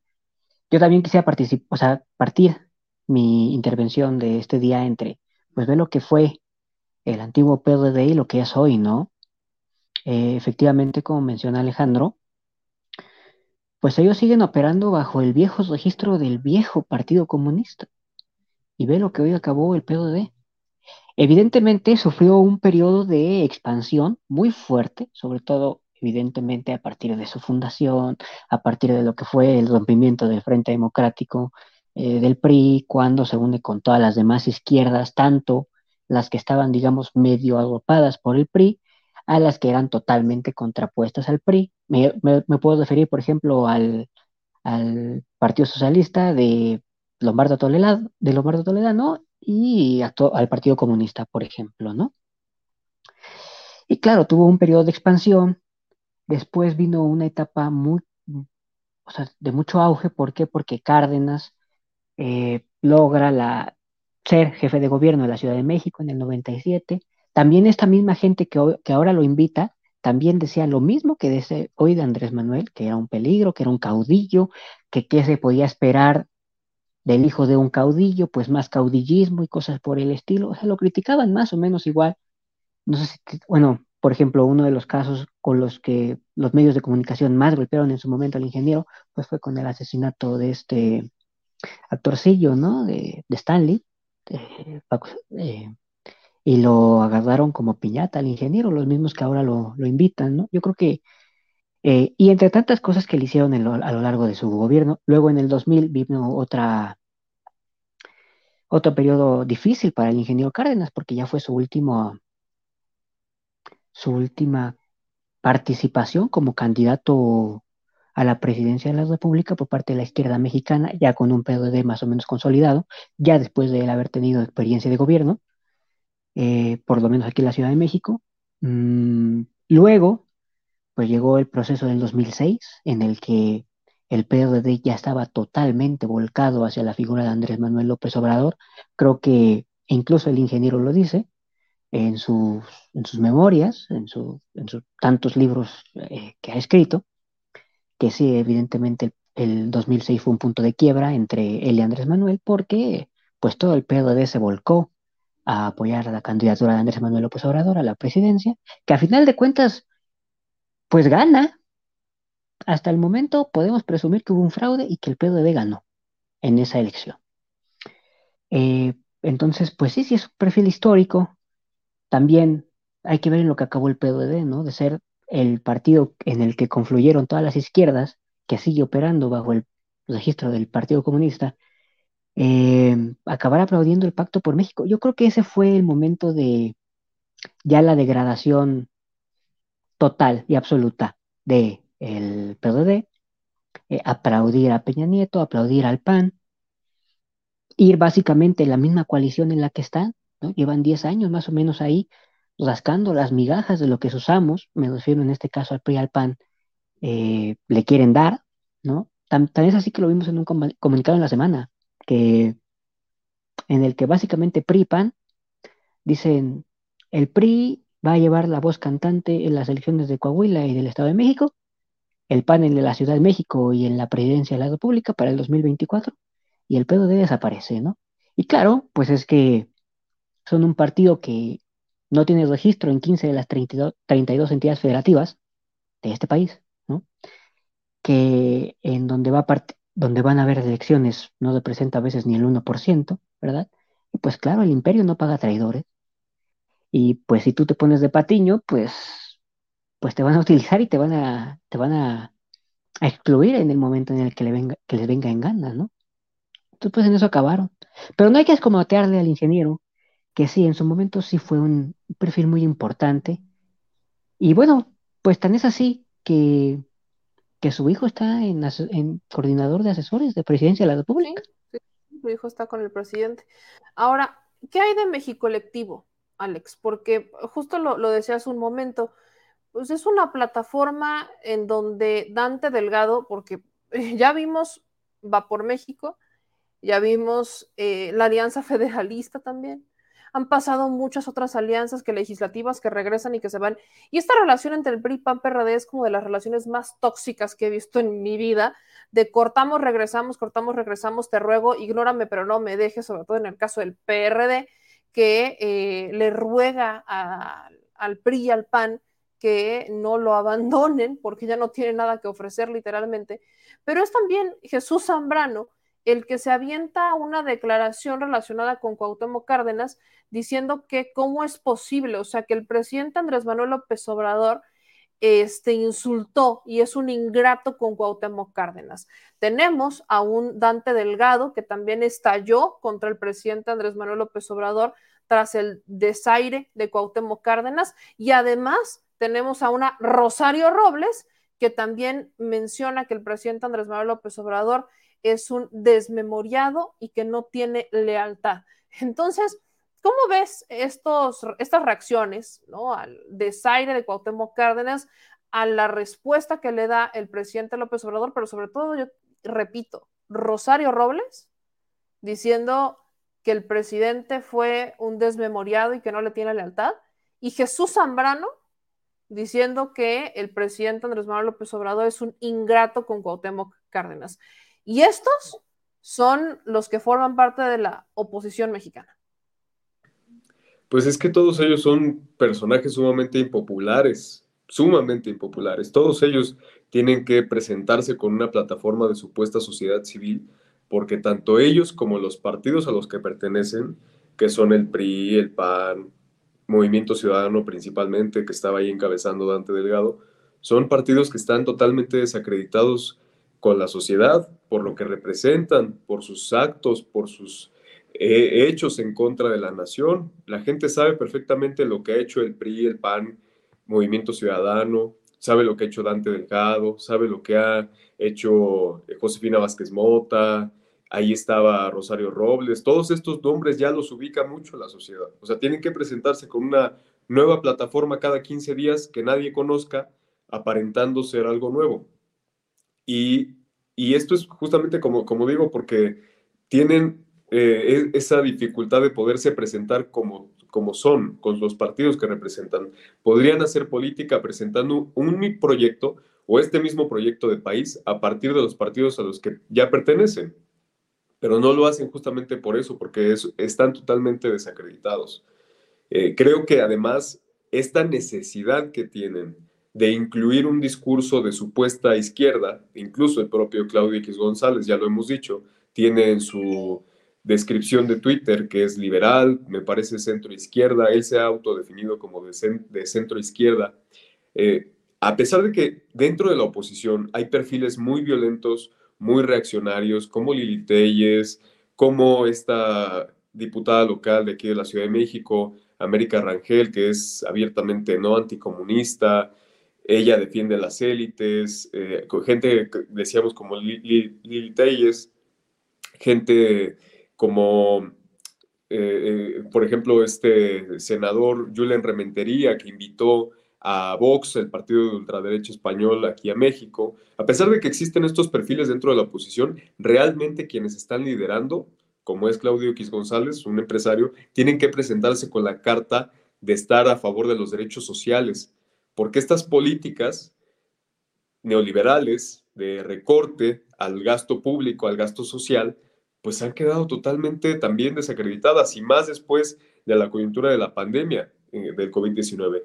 Esto hasta en Estados Unidos, en Europa, se ha visto como, pues incluso los partidos oficialistas, los partidos que son muy neoliberales, aunque en muchos de los casos, a pesar de la pandemia, profundizaron las medidas de recorte a, los programas sociales, aún así tuvieron que modificar en muchos casos su discurso para tener una apariencia de moderación. Y esto lo hemos visto en varios momentos de la historia.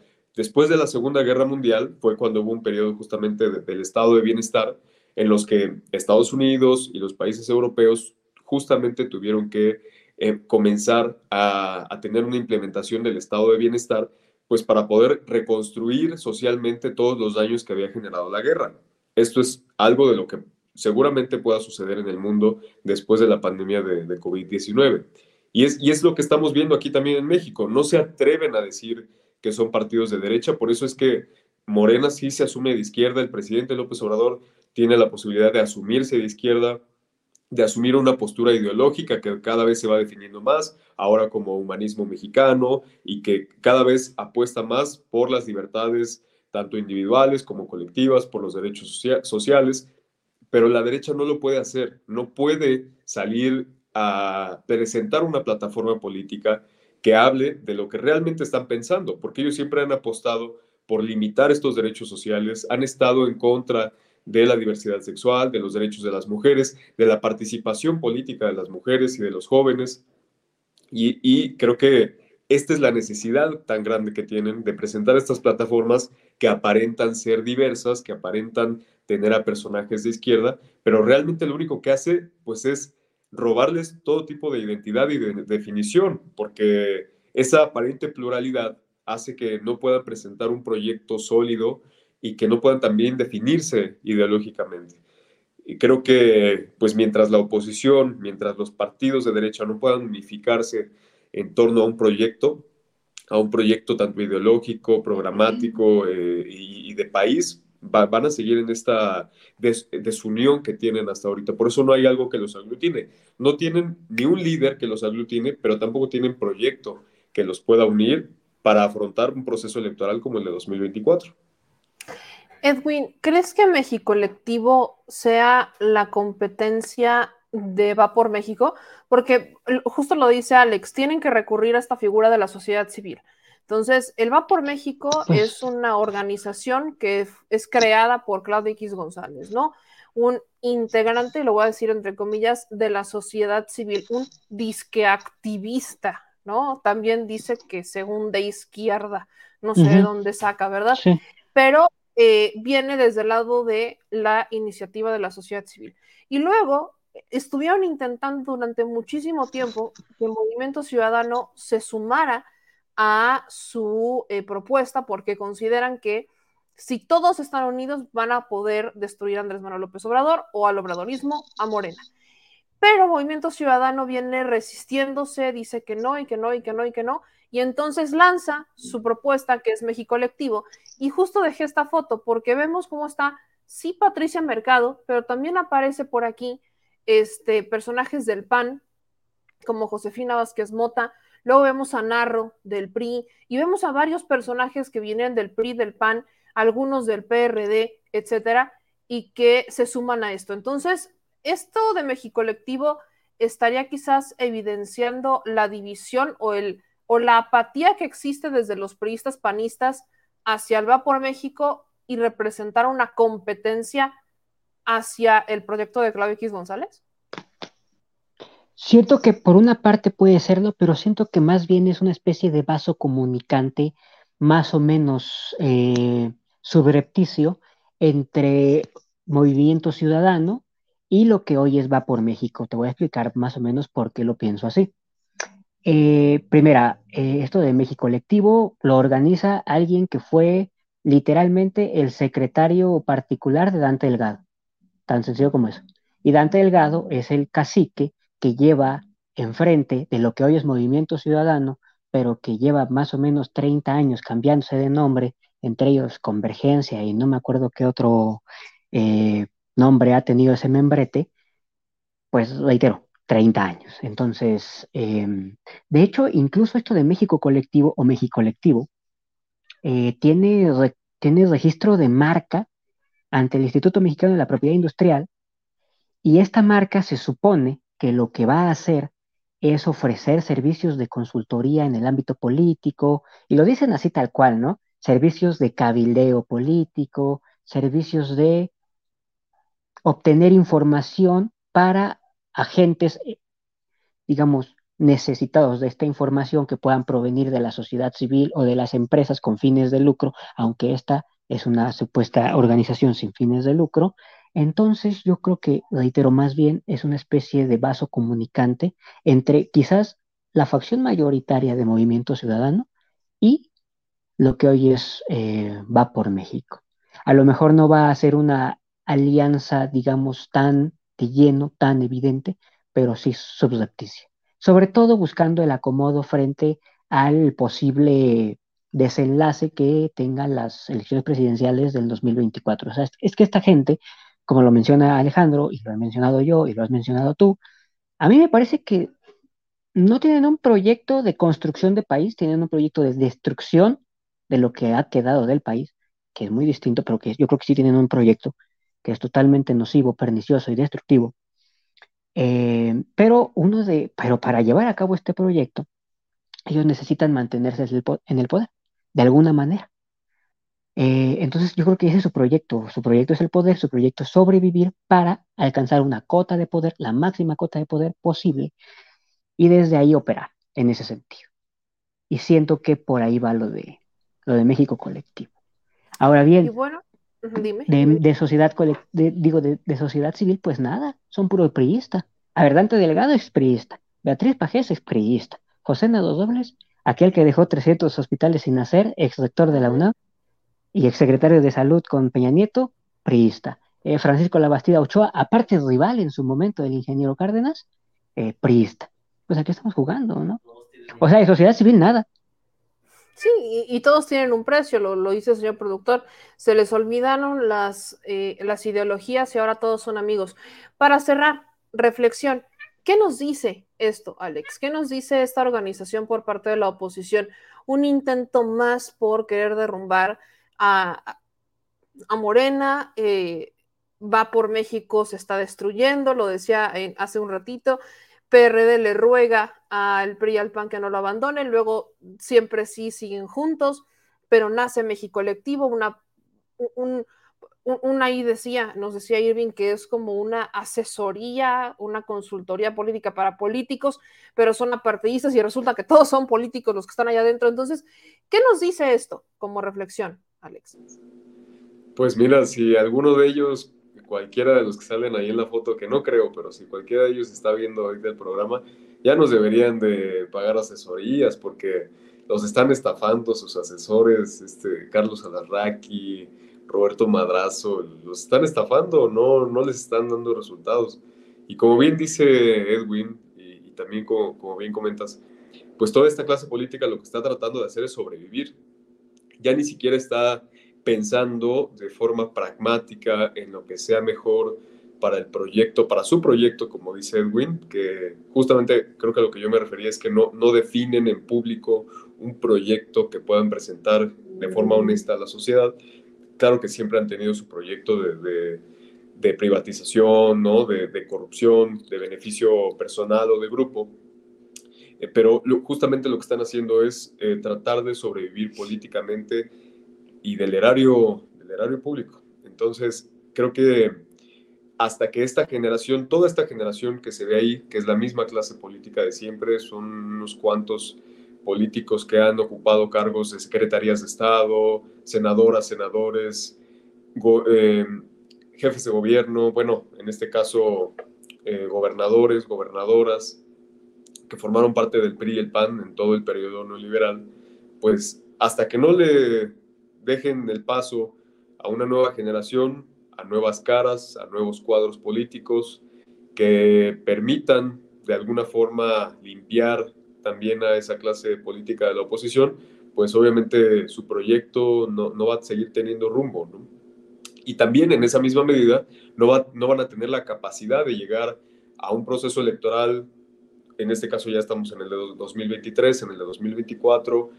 Yo la verdad es que no veo ni siquiera hacia 2030 que tengan la posibilidad de llegar con una nueva generación de, de, cuadros políticos, porque incluso a los pocos cuadros políticos jóvenes que casi no tienen, pero a uno que otro cuadro político joven que, tener, que vemos en la oposición, pues lo único que están haciendo es replicar esas mismas formas de hacer política. Están replicando solamente eh, esa visión, eh, esas lógicas y la formación política que les han dado desde esa escuela priista, que replican justamente todos los que se vieron en esta presentación de, de México colectivo.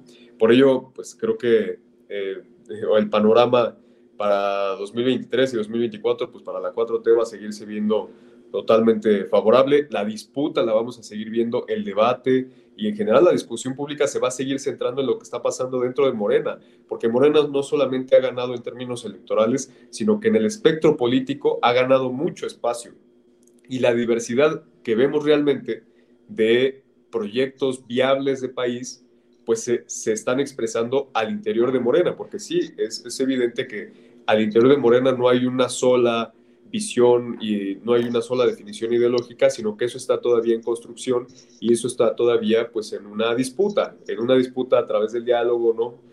del debate, en este caso la definición de la encuesta, que ya va a ser la primera etapa de la encuesta de Morena en junio, después exactamente de la elección del Estado de México, eh, la vamos a ver pues precisamente expresándose en estas eh, definiciones que cada uno de los líderes o dirigentes de Morena pues pueda plantear, ¿no?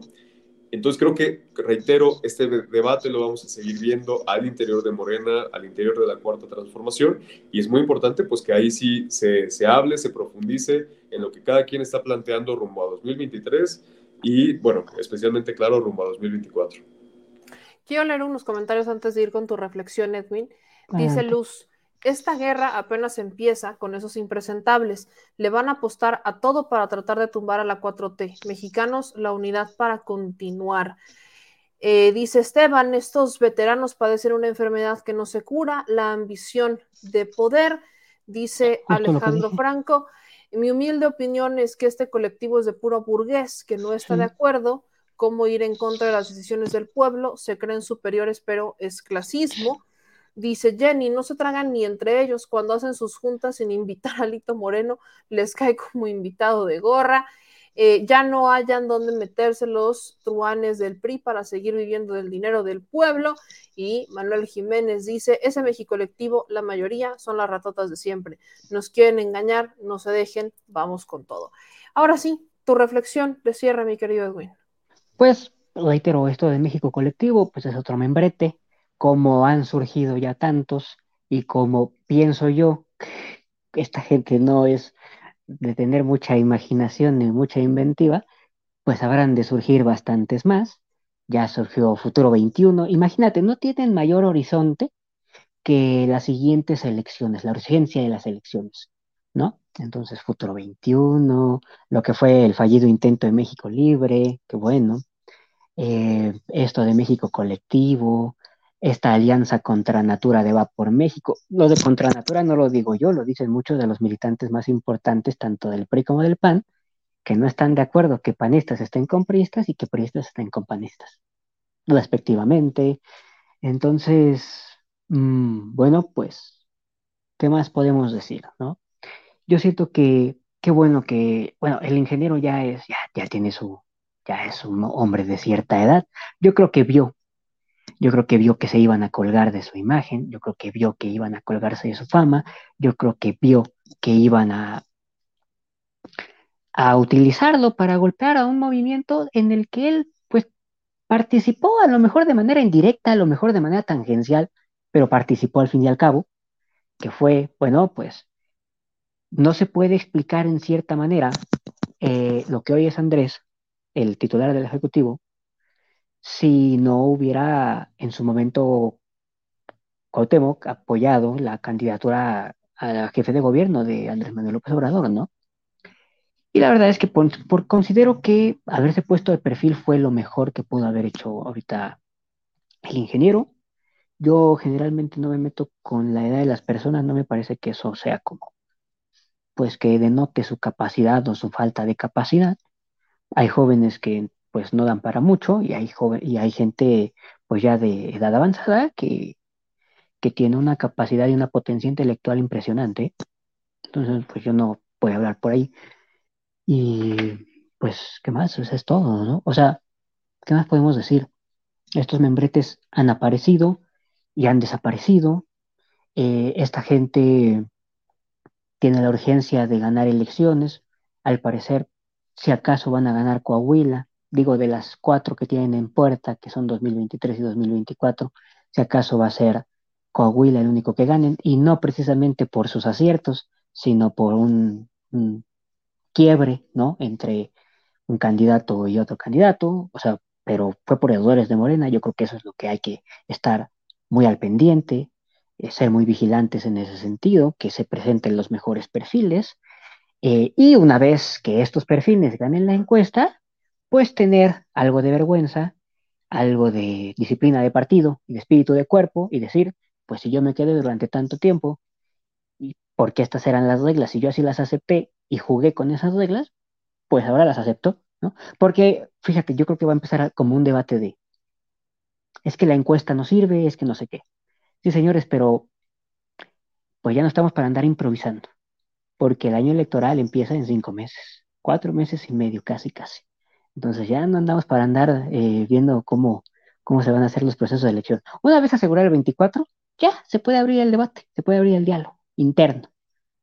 Pero antes ya no se puede andar eh, improvisando. ¿Por qué? Porque si no, eh, pues en una de esas te, en una de esas te ganan por errores tuyos, no por los aciertos del, del, del de frente, digamos, ¿no? Pues ahí lo tienen. Yo les agradezco mucho a los dos, como siempre, que vengan con sus comentarios. Hay muchos, muchos comentarios positivos sobre su participación. A mí me encanta siempre tener estas voces jóvenes de este lado. Entonces, ayúdenme compartiendo sus redes sociales, mi querido Alex. Todavía no cambiamos el súper, pero tú sí nos ayudas compartiendo tus redes sociales correctas, porfa. Pues muchas gracias, Meme. Nos vemos acá como cada miércoles o jueves en México Ambidiestro. Y pues un saludo a Edwin, a Meme. Nos podemos ver también en Twitter como arroba Alejandro 4T bajo. Y por ahí en todas las redes nos estamos viendo, nos estamos leyendo y escuchando. Un saludo y que tengan buena noche. Un abrazote, mi querido Alex. ¿Y tú, mi querido Edwin, dónde te siguen? Yo aquí en México Ambidiestro, hasta que ya no me inviten. Y por, por ahora en mi Twitter, que es arroba le vaya 1292. Y por ahora es todo, pero pues vamos a ver qué, qué hacemos próximamente promesas. No, promesas ya. Es que no es tan sencillo. Ah, dímelo a mí, dímelo a mí. Pues les mando un abrazo a los dos, ¿eh? No sé si me permites hacer un último comentario, no sé si lo mencionaste. Creo que en estos días fue retirado de su cargo, o por lo menos salió a la luz, el director de la DEA para Asuntos de México. Sí. Bueno, pues hay para que se lo quede a la gente como algo que tiene que ver evidentemente con el caso de García Luna. ¿dónde está? El director de la DEA para Asuntos de México. Cuestionó el, fin de semana por qué nadie hablaba del tema, cuando obviamente pues es, importante. No, es, importantísimo. Ahorita no me acuerdo el apellido, sé que, o sea, me suena a italoamericano, pero la verdad es que no lo recuerdo ahorita. Pero bueno, es para que la gente lo tenga bien en mente de que la DEA removió a un director para asuntos latinoamericanos, bueno, para asuntos de, Estados Unidos y México, porque desvió recursos para una fiesta. para una fiesta.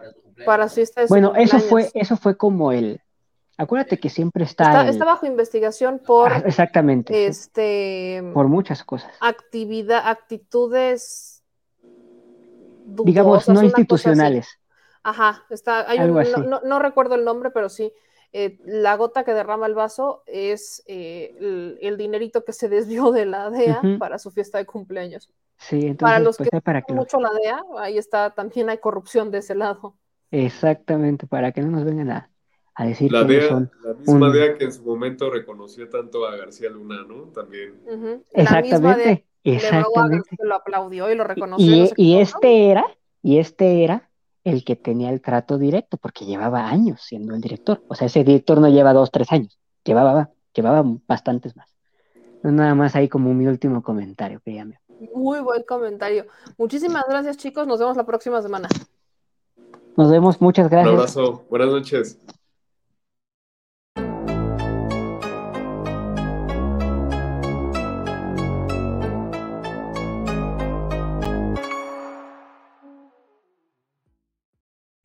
Y bueno, nosotros seguimos con información porque hace unos momentos se presentó el memorial del colegio Repsamen. De acuerdo a una recomendación emitida por la CNDH, eh, la jefa de gobierno presentó una disculpa pública institucional y la entrega del memorial a los familiares del colegio Repsamen. Y quiero que ustedes me acompañen a compartir o a ver este video que formó parte de la presentación. Tiene no mucho que se presentó, así que vamos a ver, escuchar aquí a la jefa de gobierno en este memorial del colegio Repsamen.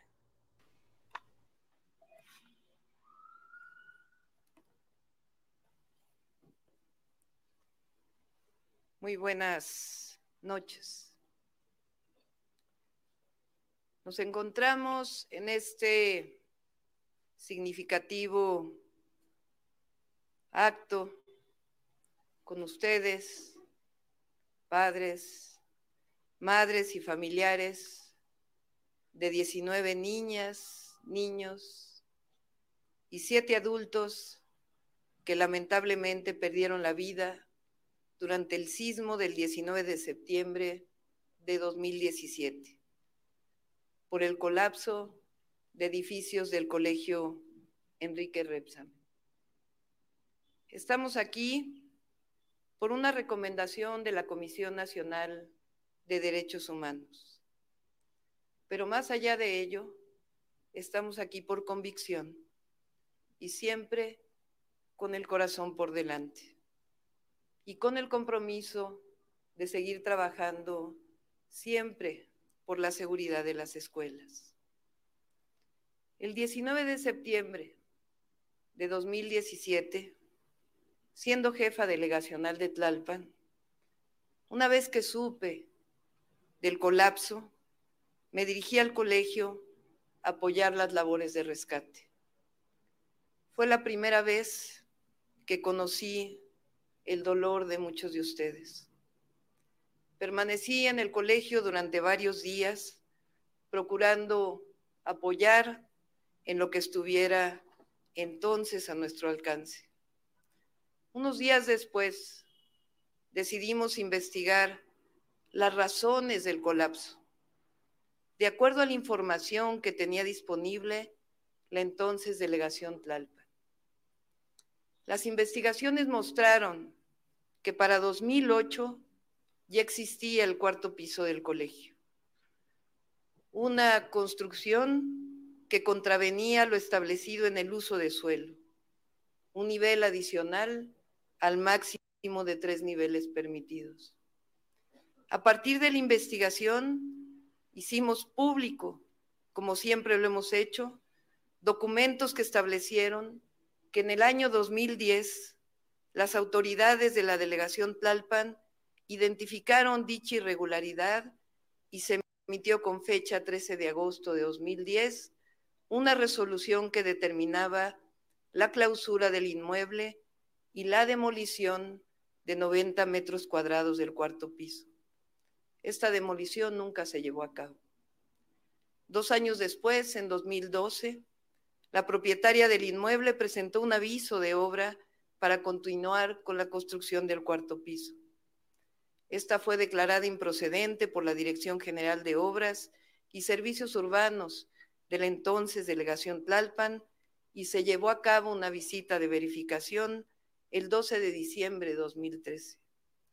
Resultado de esta visita, el 31 de enero de 2014 se ordena clausurar ya que la obra no contaba con manifestación de construcción.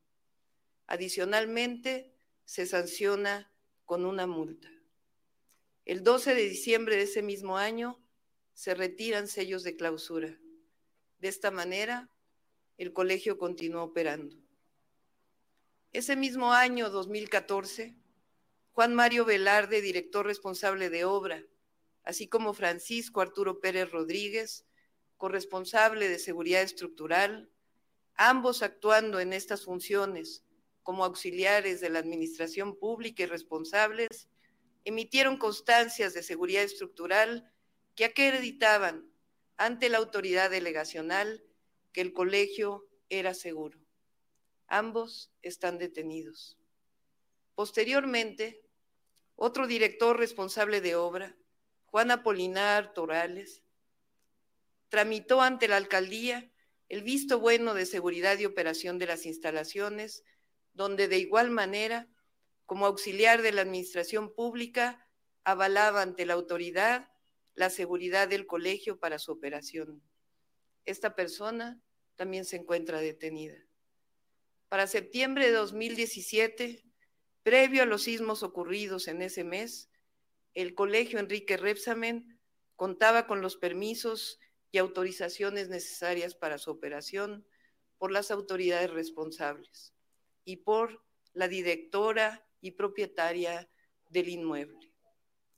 El 28 de septiembre de 2017, siendo jefa delegacional de Tlalpan y conociendo estos documentos, presenté denuncia penal y puse a disposición del entonces Procuraduría General de Justicia todos los documentos disponibles en la delegación. La indignación viene de lo que todos nos preguntamos. ¿Cómo es que el colegio tenía documentos legales que afirmaban que el inmueble estaba en regla y era seguro? Solo se puede explicar por negligencia, corrupción de las entonces autoridades, por el director o los directores responsables de obra, por el corresponsable de seguridad estructural y por diversas autoridades que hoy se encuentran sancionadas por la Contraloría y esperando que se siga haciendo justicia. Asimismo, por fallas institucionales y legales. Días después del sismo, busqué personalmente a muchos de ustedes. Con muchos de ustedes nos reunimos en diversas ocasiones y desde entonces me comprometí a estar cerca con un principio. Siempre voy a estar del lado de las víctimas y de la justicia. Como jefa de gobierno electa y posteriormente hemos mantenido comunicación. A partir de entonces, y gracias a su trabajo y a su búsqueda de justicia, y sobre todo a su generosidad, de demandar ante todo la no repetición, hemos realizado diversas acciones que ha mencionado al principio de este evento Eduardo Clark y que tienen que ver con cambio en la ley de protección civil, cambio en el reglamento de construcción, distintas acciones que se han desarrollado para mejorar y vigilar las escuelas públicas y privadas y lo que ustedes han demandado desde el primer día. Una plataforma en donde quede asentado por todas las escuelas cuáles son las condiciones y los documentos legales. Documentos que para su mejora se ha modificado el reglamento de construcción para evitar que ningún director responsable de obra o corresponsable de seguridad estructural pueda nuevamente hacer lo que hicieron las personas que hoy están detenidas.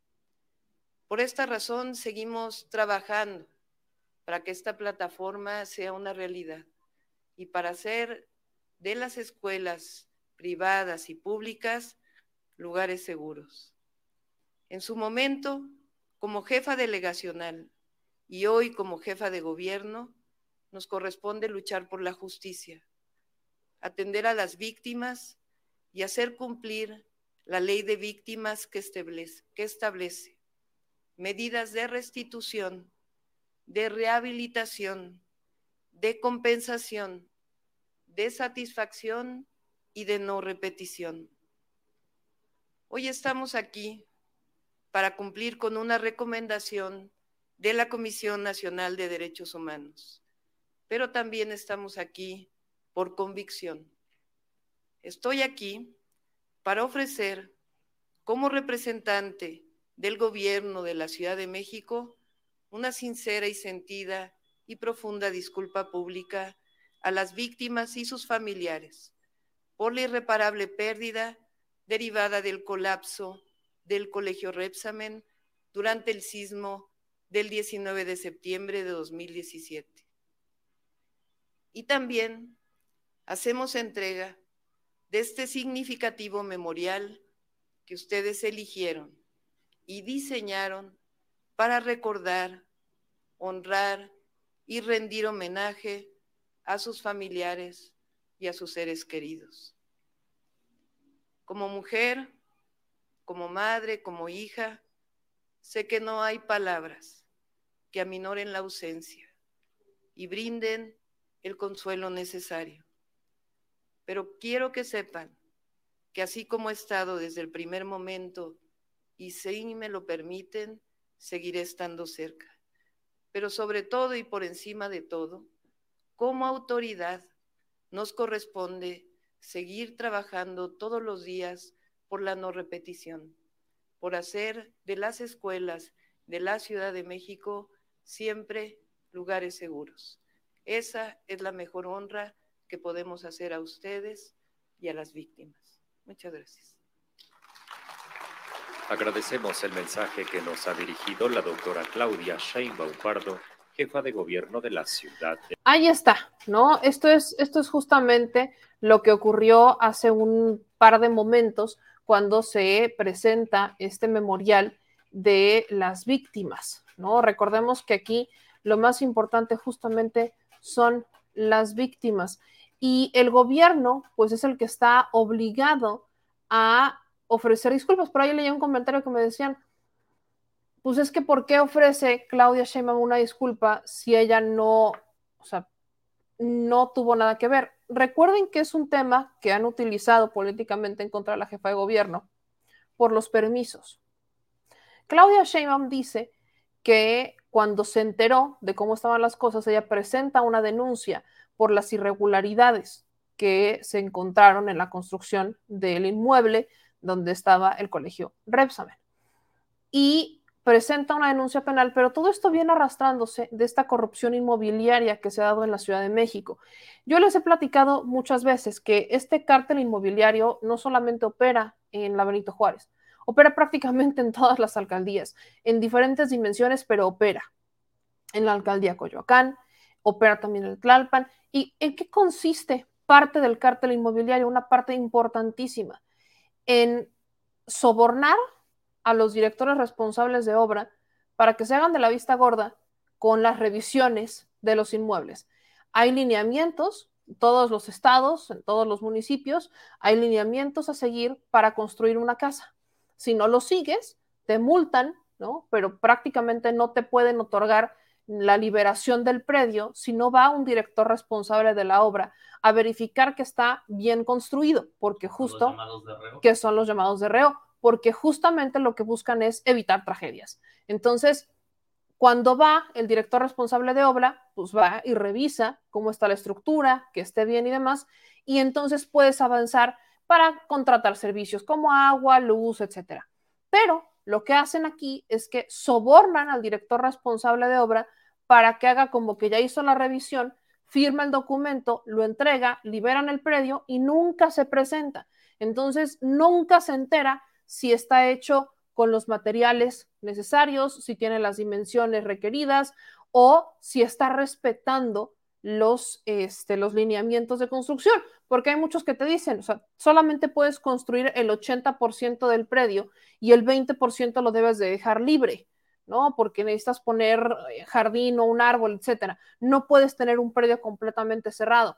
En zonas, por ejemplo, donde tienen usos comerciales, tienes que cumplir con ciertas reglas, ¿no? El uso comercial o el local no podrá este, tener mayor dimensión que esta, ¿no? Porque es un uso de suelo mixto, etcétera. Eso es lo que el director responsable de obra va a supervisar que tú estés cumpliendo. Y ahí no se dio, porque lo sobornan. Y en este caso, en el colegio Repsamen se hicieron muchísimas modificaciones loquísimas, porque así lo decidió la dueña del predio.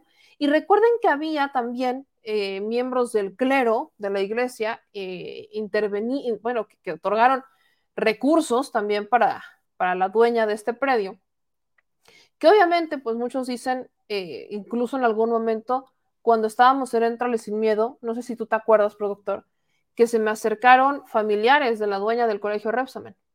sí, Si te acuerdas, ¿no? que se acercaron a denunciar porque decían que era injusto lo que estaba pasando con su mamá, porque pues ella nunca tuvo, o sea, nunca hizo nada malo, ¿no? Como que no sabía, nunca hizo nada malo, etcétera. Y digo, hoy ella eh, que sí tiene un, porque sí se hizo de un grupo de abogados fuerte para intentar defenderla, pues no hay manera de defender el que hayas participado en un acto de corrupción. Y justamente estas son las consecuencias, ¿no? lo que pasa es que el perdón... A, ver, acércate un poquito porque no sé si te vayan a escuchar por el micrófono. No, sí se escucha. Muy bien. El perdón es porque justamente lo que está diciendo el director eh, de obra, el DRO, que se supone que en aquel entonces supervisaba esa zona, incluso el colegio Repsamen, fue sentenciado ya a este, más de 200 años de prisión por, por homicidio.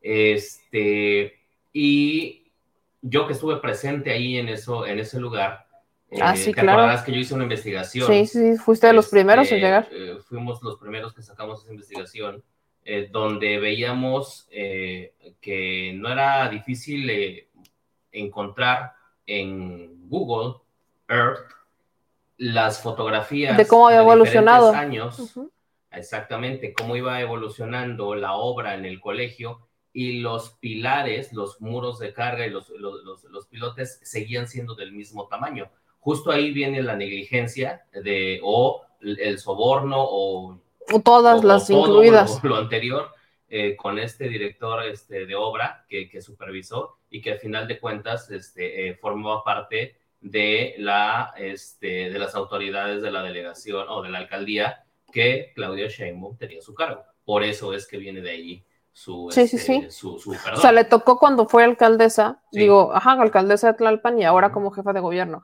Entonces, de ahí viene la disculpa, creo que tiene todo el sentido del mundo, aparte es una recomendación de la CNDH y se hace de la mano de los padres, ¿no? Porque no es nada más como de tu gobierno, vas a hacer lo que yo diga porque te lo recomienda la CNDH, sino que los padres tienen que estar de acuerdo. Y aquí vienen temas que por supuesto son interesantes. Quiero que escuchen brevemente a uno de los familiares de las víctimas del colegio Repsamen porque su voz es la más importante en esto. de las víctimas alzamos la voz para comunicar y hacer entender de una vez por todas que lo acontecido el 19 de septiembre del 2017 devino de un acto de corrupción y negligencia en el colegio Repsamen. Esta tragedia puso en evidencia la fragilidad del sistema de protección civil y la resistencia para aplicar las leyes y reglamentos, particularmente en materia de construcciones y obvio por protección civil. En palabras de la Comisión Nacional de los Derechos Humanos, el colapso se pudo evitar de no haberse conjugado el incumplimiento de normas por parte de particulares y la negligencia, anuencia y tolerancia de la autoridad para incumplir estas normas, ocasionando el colapso del colegio. Dicho de esta forma, la corrupción mata.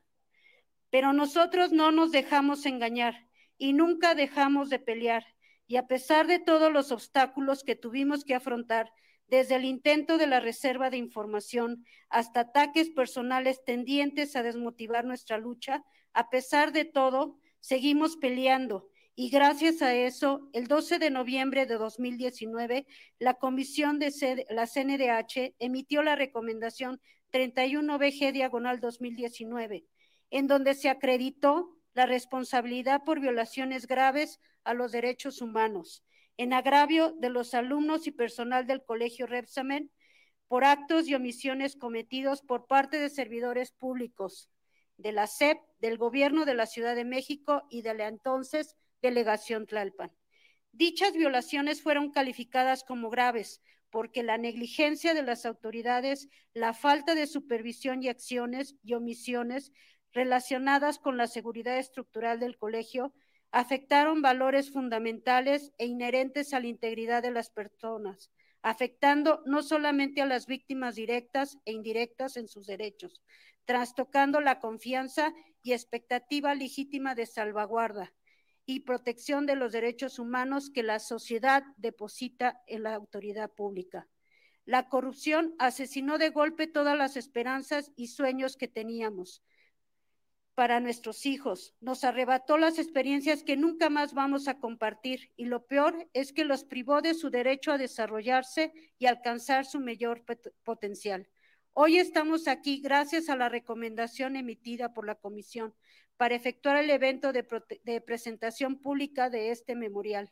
Sin embargo, a todas las personas aquí presentes, quiero decirles que no existe ninguna medida de satisfacción que pueda reparar el dolor que es no tener a nuestros hijos y madres con, y con nosotros y que lo único que realmente pueden hacer las autoridades por nosotros ahora es hacer bien su trabajo para que esta tragedia no se vuelva a repetir, para que nadie más tenga que pasar por la pena de enterrar a sus hijos, hermanos, familiares y amigos, que por actos de corrupción, negligencia y omisión lo ocasionen. A las autoridades, esta es una oportunidad de fortalecer las instituciones para hacer valer las leyes y para no dejar de ninguna persona, particular o autoridad salga impune. Esta es su oportunidad de hacer de las escuelas un lugar seguro para todos y de brindar a la sociedad una tutela efectiva de sus derechos. La excusa barata de la, que fue la administración pasada no es suficiente. Necesitan ser mejores, les exigimos que sean responsables. Este memorial es para las víctimas, pero también es para toda la sociedad civil que este sea un espacio que funja como recordatorio permanente de que niños, niñas, adolescentes y adultos fallecieron a manos de la inobservancia de la ley, de la negligencia y la corrupción. Hoy recordamos a cada una de las víctimas, entre ellos a mi hija Paola, a sus amiguitos Alexis, José Eduardo, Alexandra y la señora Gloria. Los extrañamos con amor y será un paso alentador para encontrar la verdad y la justicia. En este camino nos han acompañado el Buffet Fuentes León. Agradecemos al licenciado Enrique Fuentes, a su maestra y a su hija maestra Fernanda Fuentes, así como a los abogados Paulina Fuentes, Mario García y Alejandro Arzate, y por supuesto al ingeniero Hilario Benítez. Gracias por su solidaridad, empatía, trabajo profesional y apoyo moral para guiarnos y representarnos pro bono, de cual pido un aplauso, por favor. Pues ahí está lo que dicen los padres, al menos una de ellas, en este memorial que se instala eh, por las víctimas del Colegio Repsamen. Y evidentemente, pues es un tema, justo lo decía el señor productor, que eh, viene arrastrando la Ciudad de México. La corrupción mata. Esta es la imagen de cómo el, el edificio fue creciendo de una forma pues bastante irregular, hasta jacuzzi había, ¿no? Un departamento con un jacuzzi arriba mármol. Mármol, o sea, una, una, un, decoraciones pesadas, el mármol pesa, es piedra, ¿no?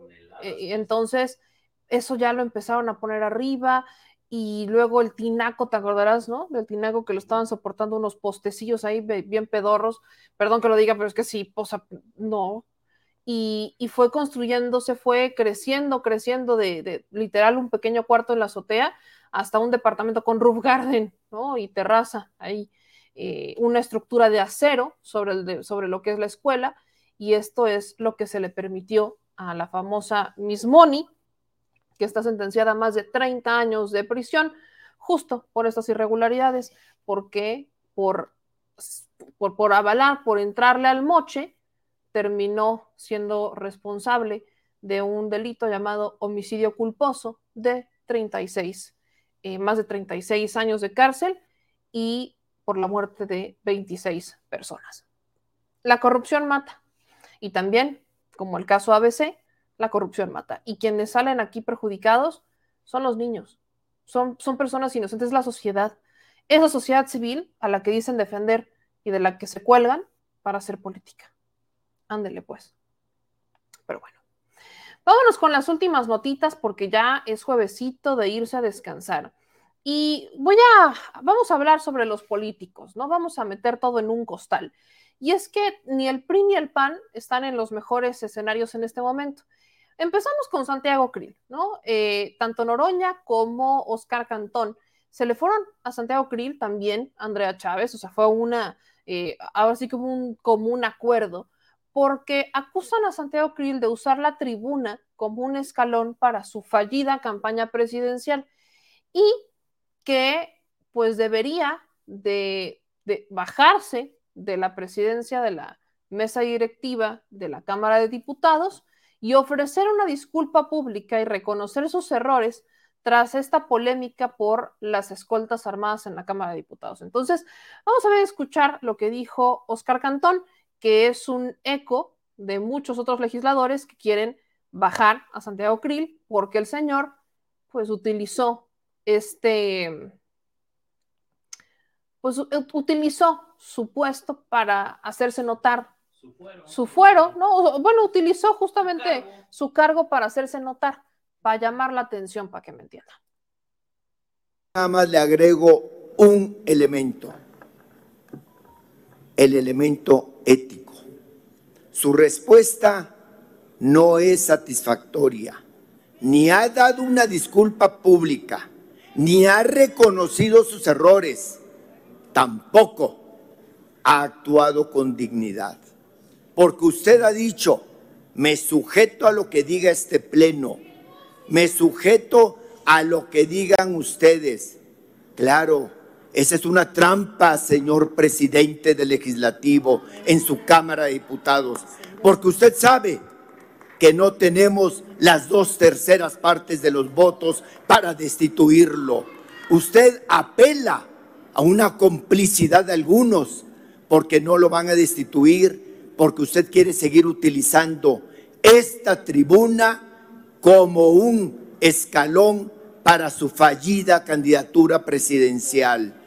Debe actuar con dignidad y es a lo que apelo, a lo que le convoco. Renuncie, actúe con dignidad como patriota, como mexicano, como legislador, como compañero. Eso es lo que tiene que hacer usted, no que lo obliguemos a renunciar y menos acudir a tribunales. Tenga usted la hombría y el patriotismo de renunciar por dignidad. Ahí está, tenga usted la valentía de, o sea, póngase los pantalones y renuncie. Sí, en mi pueblo también le dicen de otra forma. Miren, eh, por su parte, Andrea Chávez, les quiero leer este tuit, dice, las y los diputados de Morena acabamos de pedir que se remueva a Santiago Krill como presidente de la mesa directiva. Su actitud parcial, autoritaria e ilegal, buscando únicamente su beneficio personal, daña la convivencia del Congreso. La Cámara de Diputados no es su casino. O sea, Morena está eh, acusando a Santiago Krill de utilizar eh, la presidencia de la mesa directiva para hacerse notar.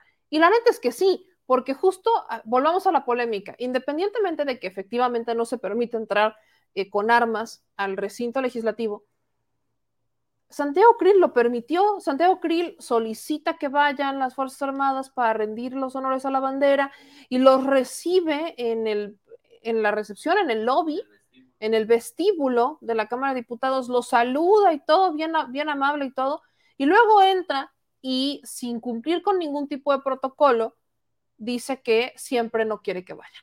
¿no? O sea, tal cual, sin cumplir con protocolos, sin someterlo a votación, sin absolutamente nada, simplemente se amarra, dice, soy el presidente de la Cámara de Diputados, con permiso, y les niega, o sea, los manda de regreso a su casa sin que se rindieran los honores a la bandera. Ahí es cuando Morena se le va encima, ¿no? Morena PT se le van encima a Santiago Krill porque dicen que lo hizo para lucirse. También se le fue encima Movimiento Ciudadano, ¿eh? Movimiento Ciudadano apeló exactamente a lo mismo, que los recibió y todo y después los echó para atrás porque lo que quería era lucirse. Y es que sí, Santiago Krill, creo que todos hemos llegado a esta conclusión, que entre que le manda cartas al presidente, que entre que le manda mensajes al presidente, que entre que le quiere dar consejos de seguridad al presidente, que entre 1500 cosas que quiere hacer Santiago Krill y no hace ninguna. Porque quiere ser presidente de México. Entonces, Santiago Krill para mí se ha convertido como en el Silvanito Orioles de la Cámara de Diputados. ¿Por qué? Porque quiere llamar la atención a toda costa. Entonces, yo no creo que tarde Santiago Krill en, sacar su banquito, no sé si verde, pero quizás su banquito, para ir a hacer una gira por sepa dónde, para llamar la atención, porque eso es lo que le surge. Y no es el único que quiere llamar la atención. Otra que quiere llamar la atención porque también quiere un hueso es nada más y nada menos que Xochil Gálvez. Ella en el Senado presentó una iniciativa, escuchen esto, pongan atención, para obligar al presidente a que le dé derecho de réplica en la mañanera, o sea, que la reciba en el foro más importante de México, ese que dicta la agenda. O sea, si alguien está desesperada por atención, es Xochitl Gálvez. Quiere irse a presentar a la mañanera. Quiere que le den foco. Vean esto. A principios de diciembre, el presidente Andrés Manuel López Obrador, durante su conferencia mañanera, me adjudicó palabras que nunca pronuncié. Por tal motivo, ese mismo día le envié una carta solicitándole mi derecho de réplica, la cual fue rechazada al día siguiente por el propio presidente de la República diciendo que fuera a cualquier otro noticiero porque él no me daría ese derecho en su conferencia mañanera. Ante la negativa del presidente, presenté una demanda de amparo eh, para que se me concediera este derecho de réplica y hasta el momento fue admitida para su estudio. El objetivo de esta iniciativa es incluir como sujeto obligado a las autoridades del Poder Ejecutivo Federal que difundan información a través de programas o conferencias de prensa que se transmitan por medios propios, Internet, redes sociales o plataformas de transmisión en línea. O sea, Xochil Gálvez, les digo, presionando para que le den derecho de réplica en la mañanera, cosa que no va a pasar, ¿eh?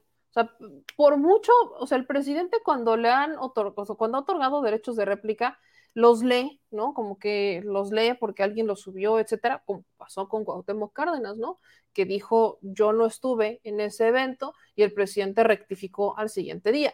Eh, cuando es el segmento del quién es quién de las mentiras de la semana, se han leído derechos de réplica o se han compartido a través de las redes sociales eh, solamente el caso de Julio Astillero, que sí fue a la mañanera, porque él sí es, eh, él sí puede entrar, ¿no? Fue a la mañanera y pues pidió que se le diera un derecho de réplica y de ahí salieron cosas buenas. Pero evidentemente el interés de Xochitl Gálvez, y no es que, o sea, no somos tontos, no nos chupamos el dedo, no es el derecho de réplica. La señora no le interesa que le den derecho de réplica. La señora le interesa pararse en la mañanera, porque es una de estas ladronas del show. O sea, la señora quiere pararse en la mañanera para tener el foco de todos los medios de comunicación porque quiere ser jefa de gobierno de la Ciudad de México. Mi vida. Le, vamos a, le va a cambiar el nombre por Ciudad de México o algo así.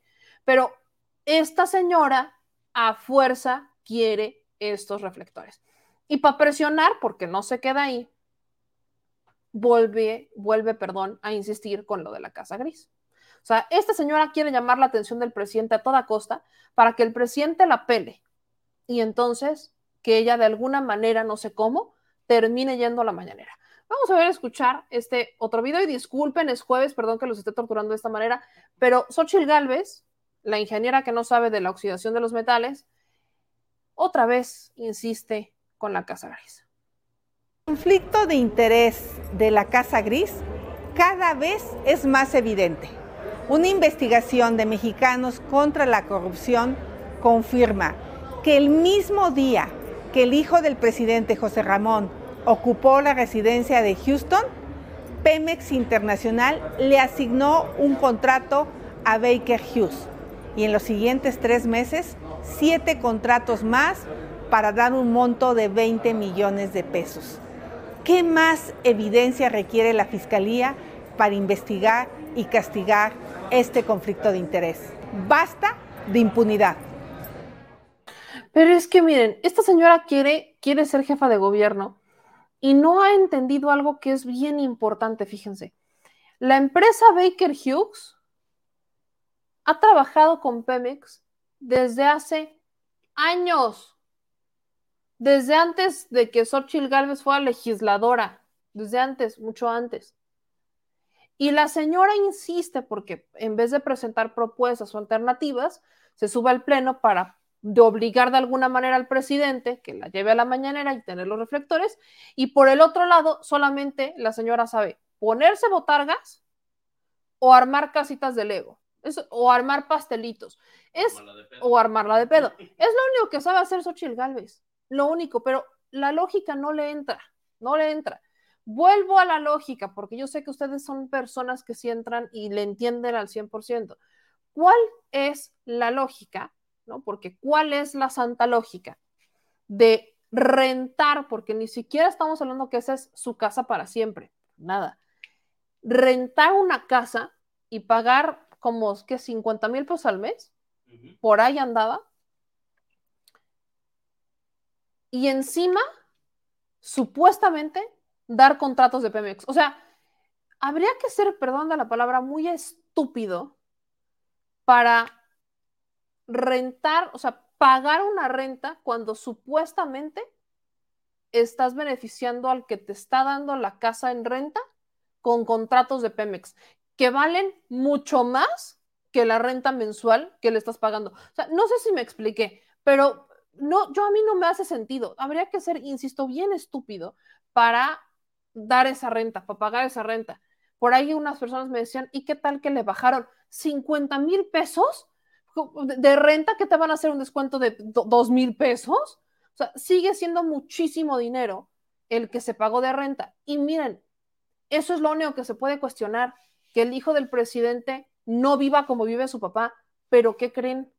El hijo del presidente ya es mayor de edad, está casado, tiene hijos, tiene una chamba y no es servidor público. Entonces, ¿por qué nos debería de importar lo que hace el hijo del presidente cuando no vive con el presidente, no lo mantiene el presidente.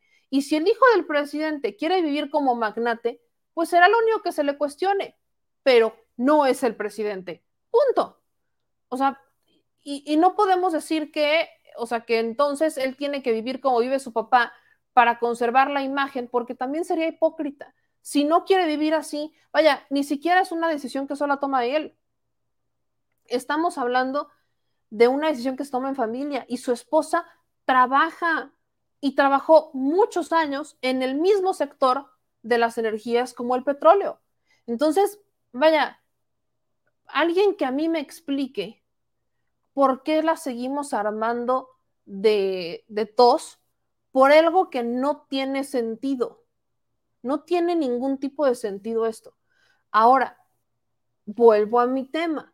Lo que hoy supuestamente saca Mexicanos contra la Corrupción es que hay contratos que se firmaron el mismo día en que el hijo del presidente López Obrador y Carolina Mas y su esposa ocuparon la casa de uno de los empleados de Baker Hughes que ni siquiera tenía relación y no llevaba los temas de la empresa en México. Él llevaba los de Canadá. Entonces, no hay un contrato, porque entiéndanme esto, no hay un contrato en donde esté o figure el nombre del hijo del presidente o de la esposa con Pemex. No hay un contrato que figure con Pemex y Schilling, el dueño de la casa. No existen esos contratos.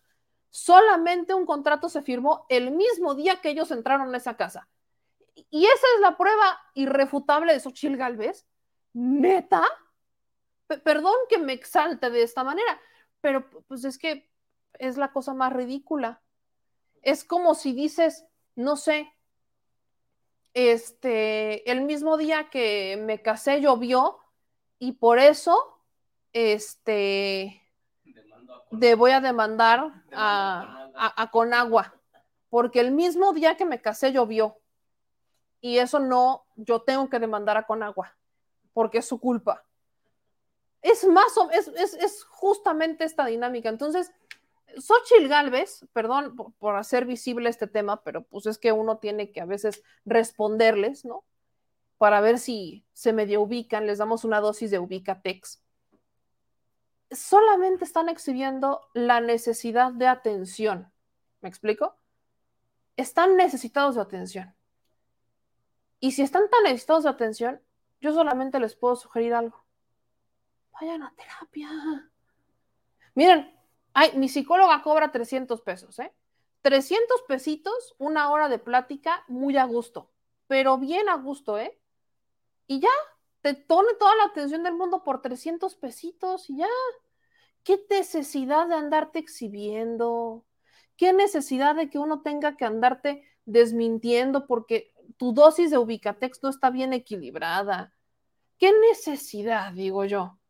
Pero eso no va a impedir que hablemos de los temas importantes. Así que habría que desmentir a Xochitl Galvez, se hizo, y pues aquí lo seguiremos haciendo porque la señora está desesperadísima por atención.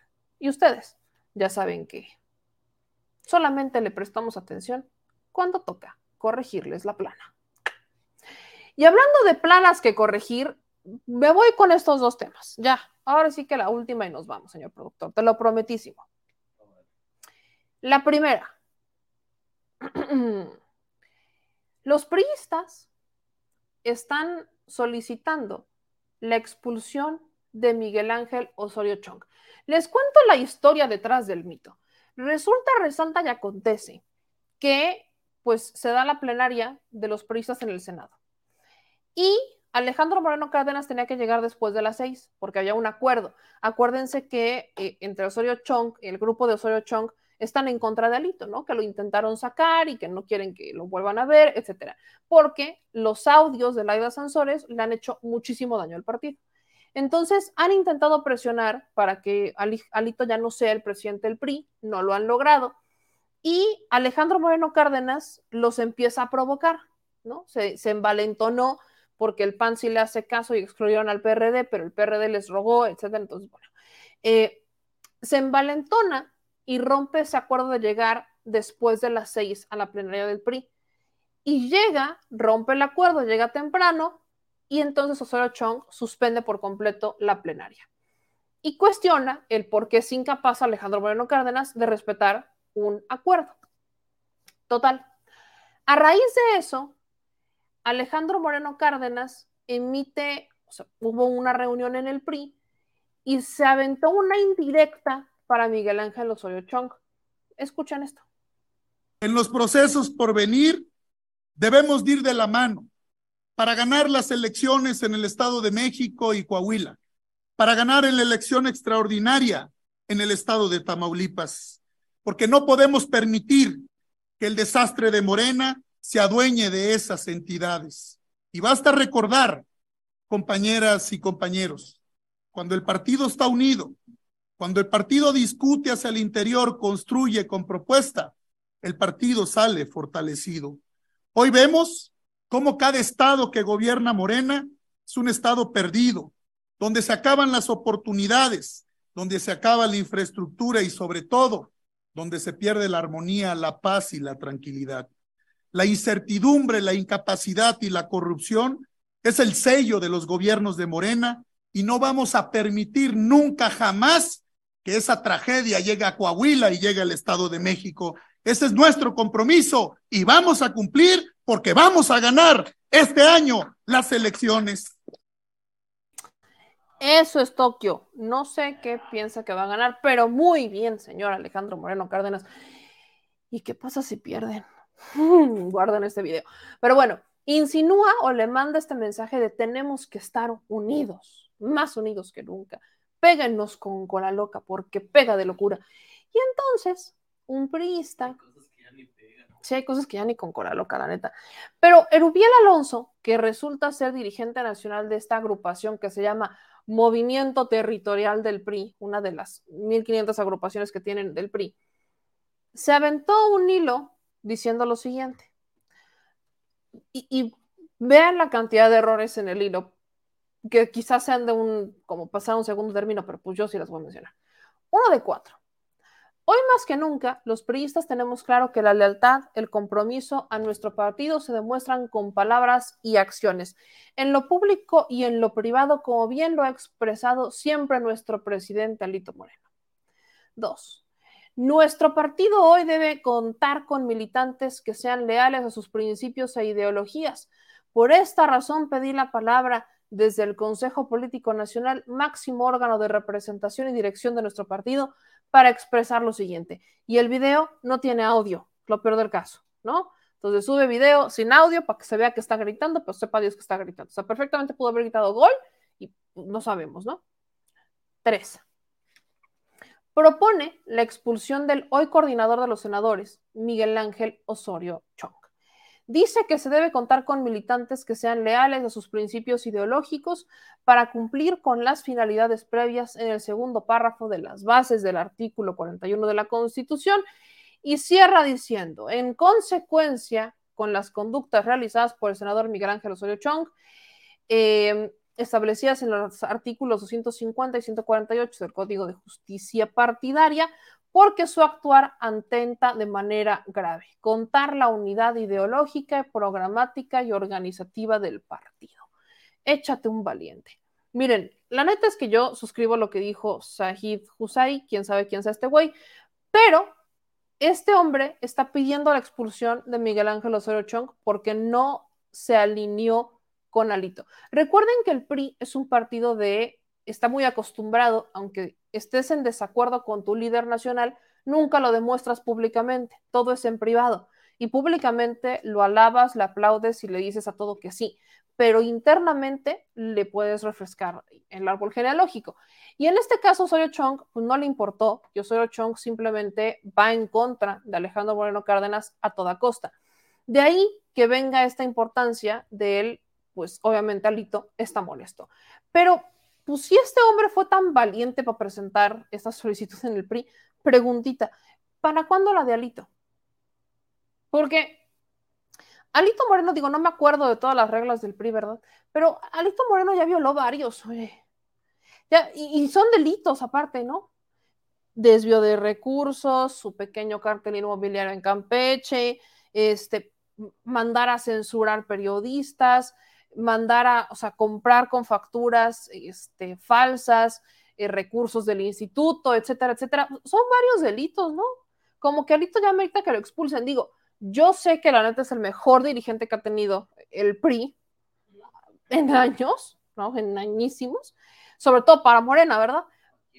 Pero, pero, pues el PRI va a la baja. Y la, la, la neta es que el que lo está llevando al despeñadero literal es Alito Moreno. Entonces, pues quieren a correr a Osorio Chong, está bien, córranlo, pero también Alito, ya, dos por uno, ¿no? De a promo, ¿por qué no?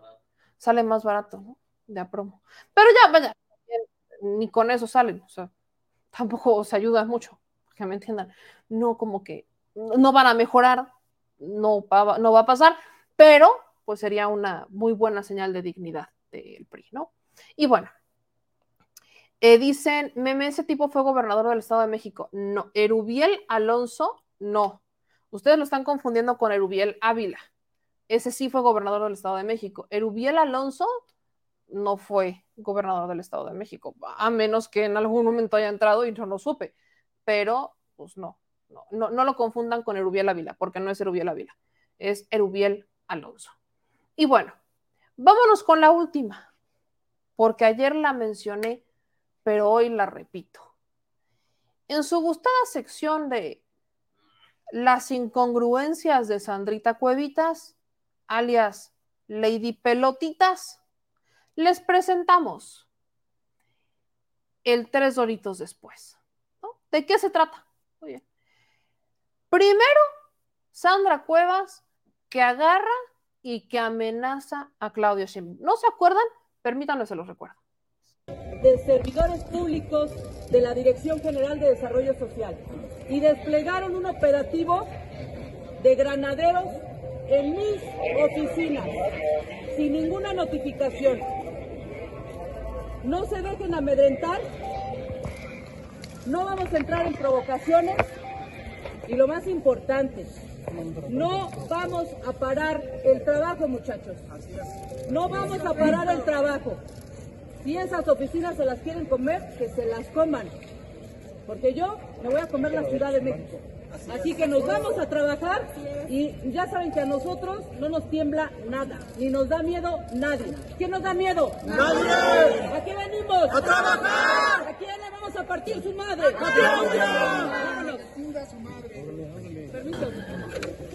¡A. Ahí lo dijo. ¿A quién le vamos a partir su madre? A Claudia Sheinbaum, ¿no? Ok. La parodia de Nora no tuvo guate. Es más, ¿me la buscas? La tengo que poner porque fue hermosa. Pero, miren. Sandrita Cuevas exhibe este aspiracionismo porque le brota, ¿eh? o sea, le, le brota, insisto. Aunque la mona se vista de seda, mona se queda. Y en el caso de Sandra Cuevas es más evidente que nunca. El código postal no se esconde. Qué elegancia la de Francia. Pero después de esto, Sandra Cuevas dijo, ¿por qué no vamos a rendirnos ante el Señor?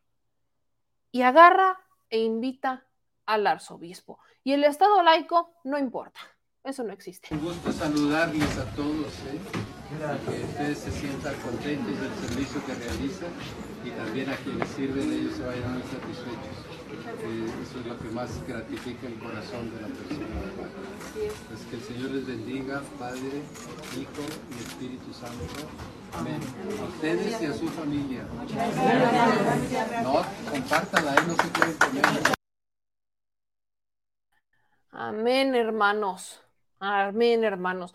La doctorante, ahí está, la doctorante que estudió en 10 países que en realidad eran calles, ¿no? La de Bélgica y Finlandia y así, porque estudió solamente una maestría en la Ciudad de México, en el Centro de Estudios Jurídicos. La doctorante internacional que ha recorrido el mundo, porque ella viene desde abajo. La doctorante, ante todo, es religiosa. ¿Ok? Ella puede decir y puede amenazar a Claudia Sheinbaum que se la va a chingar, pero ante todo va con la mano del de arriba. Esa es la Sandra Cuevas. Que miren, ya ni un exorcismo la salva. Miren, ya ni el padrecito, yo se los estaba, se los, se los decía, o sea, ya no, no hay manera a Sandra Cuevas ni con psiquiatras, ni con psicólogos, y ya que fue el padrito, padrecito, ni con exorcismos la ayudan, porque la señora viene desde abajo y el árbol que nace torcido se queda así de chueco. Entonces, solamente quería recordarles que justamente estos son los personajes a los que se refiere el presidente cuando dice aspiracionistas. Ese es el caso de Sandra Cuevas. Una persona que no le importa tener que pisar a los demás, literal, comerse la Ciudad de México o chingarse a alguien con tal de crecer. Lo dijo ella, ¿eh? No lo estoy diciendo yo. Lo dijo Sandra Cuevas en un ataque de locura, porque no sabe controlarse. Eso es lo que dijo Sandra Cuevas. No le importa y su misión es más, es chingarse a la gente. ¿Qué está haciendo con la purga social, sus actos de limpieza social? Está sacando a la gente indigentes, diciéndoles que los va a mandar a un albergue. El, el albergue ni existe, y la señora va con el argumento de, pues es que yo no vi aquí que viviera nadie y está desalojando lugares en donde esta gente se quedaba. Sí, no tienen casa y sí no deberían de estar en la calle, pero pues uno establece un plan, ¿no? Para eso está la Dirección de Desarrollo este, Social, para que establezcas un plan, tienen un presupuesto que le solicitas a tu Congreso, que te lo autorizan y entonces supuestamente planeas algo en la Dirección de Desarrollo Social para ver qué hacer con ese problema. Pero en lugar de eso, Sandrita Cuevas decidió que iba a imprimir unos volantes en contra de la jefa de gobierno porque lo suyo, lo suyo es chingarse a la gente imprimir unos flyers, repartirlos de campaña negra en todos los lugares donde ella siente que la jefa de gobierno le ha quedado mal, o sea, a donde va en la alcaldía Cuauhtémoc, Sandra Cuevas, va por la vida pegando propaganda en contra de la jefa de gobierno porque la señora quiere ser jefa de gobierno y utiliza el presupuesto que debería de estar utilizando para ayudar a los más pobres. Y luego le habla al arzobispo. Híjole, yo no sé, pero eso no, no es muy católico, no es, no es de buen católico, para que me entiendan. Transarse la lana de los más pobres, que aparte ni siquiera es tu dinero, y decir que te vas a chingar a la gente. Corríjanme si me equivoco, yo sé que hay personas que son mucho más religiosas y que pues sabrán muy bien cómo está el tema, pero que yo sepa, no mentir, no robar y no traicionar, mínimo. Mínimo. Y Sandra Cuevas se transa el recurso de una dirección de desarrollo social para utilizarlo en propaganda, política, desaloja a los pobres de los más pobres y los deja a la deriva porque quiere enchular las calles. Y encima grita a los cuatro vientos que ella se va a chingar a quien se le ponga enfrente, prácticamente. Y le va y habla al arzobispo. Cada que el presidente dice que son personas que pecan de lunes a viernes, de lunes a sábado, y el domingo van y piden perdón para hacer el, cierre de, el corte de caja, borrón y cuenta nueva y empezar de nuevo el lunes, el ejemplo de esas personas es Sandra Cuevas. Estaba también el ejemplo de Margarita Zavala, evidentemente, y Calderón, pero por si quería un ejemplo todavía más contundente, ahí está, el de Sandra Cuevas. No más actual. Entonces, ahí tienen a Sandra Cuevas luciendo la ignorancia, la traición y la pobreza mental que tiene. Pero para no irnos con una nota tan, tan ruda, obviamente les quiero compartir este segmento de Operación Mamut, donde mi querida Nora Huerta hace una parodia buenísima de Sandra Cuevas. ¿A quién le vamos a partir su madre? ¡A Claudia! ¿Quién es la más bonita de todo México? La Beli. Galilea Montijo. Janet García. ¿Quién es la más bonita de todo México? Sandra Cuevas. No los oigo. Sandra Cuevas. Tres veces. Sandra Cuevas, Sandra Cuevas, Sandra Cuevas, Sandra Cuevas. Este es animal. ¿Cuántas maestrías tengo? ¿Cuántas? Dos. Dos. Soy doctorante en Derecho. ¿Por cuántos países he estudiado? ¿En cuántos? ¿En cuántos? Uno. Diez. Diez, animal. Diez. ¿A quién le vamos a partir su madre? ¡A! ¿Quién es la más bonita de todo México? La Beli. Galilea Montijo. Janet García. ¿Quién es la más bonita de todo México? Sandra Cuevas. No los oigo. Sandra Cuevas. Tres. Sandra Cuevas, Sandra Cuevas, Sandra Cuevas, Sandra Cuevas. ¿Cuántas maestrías tengo? ¿Cuántas? Dos. Dos. Soy doctorante en Derecho. ¿Por cuántos países he estudiado? ¿En cuántos? ¿En cuántos? Uno. Diez. Diez, animal. Diez. ¿A quién le vamos a partir su madre? Soy fan de Nora. Soy fan de Nora. Se la rifó con esta parodia y se las tenía que compartir. Así que ahí tienen a la mona que se viste de seda. Mona se queda y mona se va. Y porque nos vamos con una nota agradable del Día de la Candelaria, los tamales, la tamaliza. Eh, quiero compartirles esta porque la neta la, la vi y dije, qué bonito, qué, qué, chulada, que el embajador es de, de Corea, ¿no? No, es Japón. De Japón. Cierto, el embajador de Japón en México, que nació en México, pero sus padres son japoneses, este, es como el, el Christopher Landó, ¿no? Es como el Christopher Landó japonés, porque hoy salió a repartir tamales, con permiso.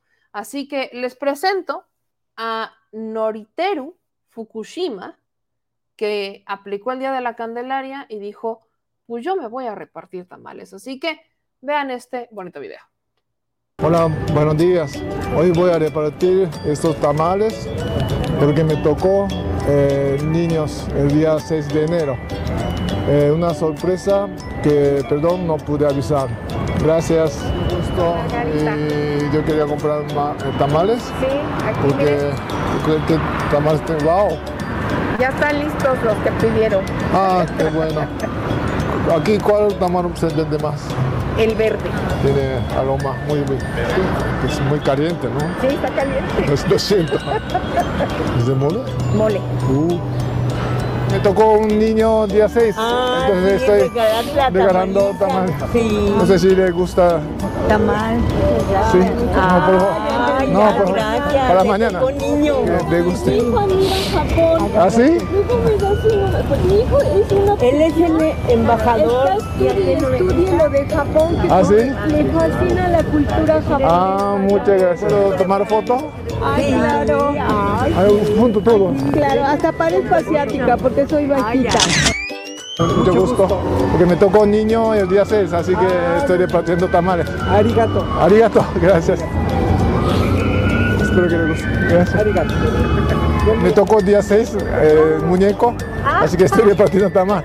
No sé si le gusta. Tengo varios, así que. No, no, no, con esto es suficiente. ¿Sí? Sí. ¿Así? Gracias. Gracias. Espero que le guste. Gracias. No, gracias a usted. Gracias, eh. Disculpe, ¿no? Oh, este está recién hecho, así que ya está caliente dentro. Gracias. No, por favor. ¿Podría tomar foto con Ángel? La verdad es que está chulo, creo que vale la pena. Entonces, así se las dejo. Vamos con algunos de sus comentarios. Y mira, ahí se ve el señor productor. Ahí vas a balconearme. Pues es que te ves, sales a cuadro, ¿qué hago? Saluda. ¿Sí? No, a ver, o sea, la cámara estaba ahí, se veía tu mitad. Pues mira, ya saluda, mira, dile, Oli, saludos a la banda. Aloha. Oficina B. Desde tu oficina, así trabaja el señor productor, para que vean. Siempre trabaja así, de hecho. Muchas gracias a Roberto Olivares, que nos mandó 10 dólares de super chat. También a mi querida Jessie Nieve, que nos mandó 125 pesitos. Dice, buenas noches, meme. Gracias por visitar mi amado Chiapas. A Jean Paul, que nos manda este mensaje. Dice, Ricardo Sevilla mostró que el dueño de México Electivo es sobrino de Dante Delgado y que le paga 160 mil pesos por nota. Y la dirección de esta plataforma es un bodegón abandonado. Y no lo dudo, ¿eh? Porque de hecho, yo les platicaba a inicios de la administración de Alfaro cómo es que una empresa prácticamente se llevó todos los contratos para hacer videos, ¿no? Videos de, de, Alfaro. Y esa misma empresa después la contrató este, Samuel García y la persona que está detrás o estaría detrás de esta empresa es nada más y nada más que Jorge Álvarez Maynés, solo que le dan, o sea, utilizan prestanombres para que no se vincule directamente a ellos y bueno, ya no sabemos la triste historia. Eh, gracias a Troquero que nos mandó 5 dólares de super sticker. Muchísimas, muchísimas gracias. Dice eh, Morenita, toda la programación ha salido el producer. O sea, siempre te has visto. Si tu intención era esconderte, no lo lograste el día de hoy, señor productor. Dice Ralph, el productor se ve que está enfermo o con el cuerpo cortado. Es que no, no, no le ha tocado su, su medicina, ¿verdad, señor productor? Ya le toca su medicina. Dice Solecito, ya te pasó con el producer como a Gibran cuando se le salió la novia del canzón. No, el producer, o sea, vaya, no está en calzones, está completamente vestido, ¿no? Tiene sus bermudas. O sea, está enseñando pierna, ¿no? Pero pues está, sí está vestido, solo trae sus piecitos así de, de, de- de uso rudo, pues. Dice Manuel, meme, ¿a dónde te mando unos videos de cómo contaminan en la noche algunas empresas? A nuestro correo electrónico, Manuel. Ahí he estado contestando algunos correos que me han llegado. Este, dicen por acá, qué caballero el embajador, siempre tan bellos los japoneses. Sí, la neta. Dice Yolanda, saliste a cuadro todo el programa, ¿eh? O sea, te hubieras sentado junto a mí al menos, pero. Pura galleta, dice Alba Fernando. Pura galleta. Es por falta de espacio, si no ya. Por falta de espacio, es correcto. Este, dicen por aquí en otros comentarios, hoy estuve con una médico cubana que está en Matías Romero. Estaba asombrada de que en México tenemos tradiciones tan diversas. Se sorprendió de las variedades de tamales que existen en el país. Dice, eh, gracias, señor japonés, por ser tan dadivoso. Eh, dicen acá, buenas noches, meme, ya no vayas a comer muchos tamales, ya es muy noche. No, no, ya no, no, no hay manera ya. No, yo ahorita ya, muchas gracias. No quiero comer nada, yo ya no quiero comer, ni, ni mi alma quiero. Este dice, ¿es el productor? Pensé que era un indigente refugiado. Órale, Gabriel. No Si te llevas, Gabriel. Híjole. Dice, estás en el celular, pero estás en todo, dice. Estoy en el celular trabajando. Acá estoy trabajando. Se me acabó la pila de la computadora y ahora tengo que usar el celular. ¿Eh? Dice Eloísa, yo miré al productor desde que empezaste el programa. Pensé que era un niño jugando el Nintendo.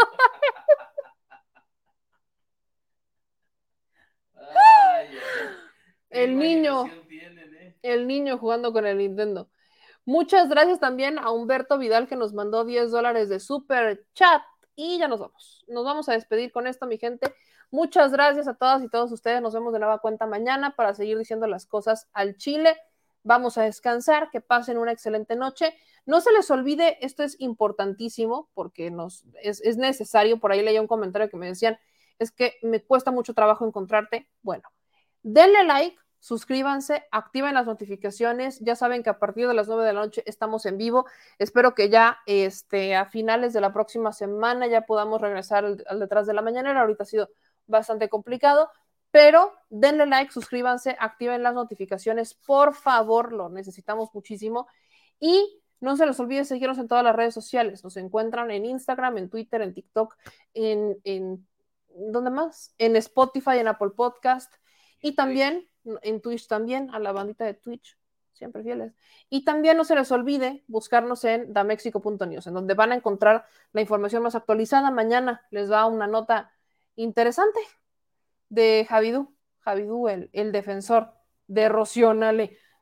Busquen la nota mañana en Da Mexico News. Yo con esta me despido. Soy Meme les mando un beso bien tronado a todos y todas. Besotes tronados para todos. Nos vemos mañana para seguir diciendo las cosas al Chile. Cuídense, compartan, ayúdenme a descifrizar a la nación. Adiós.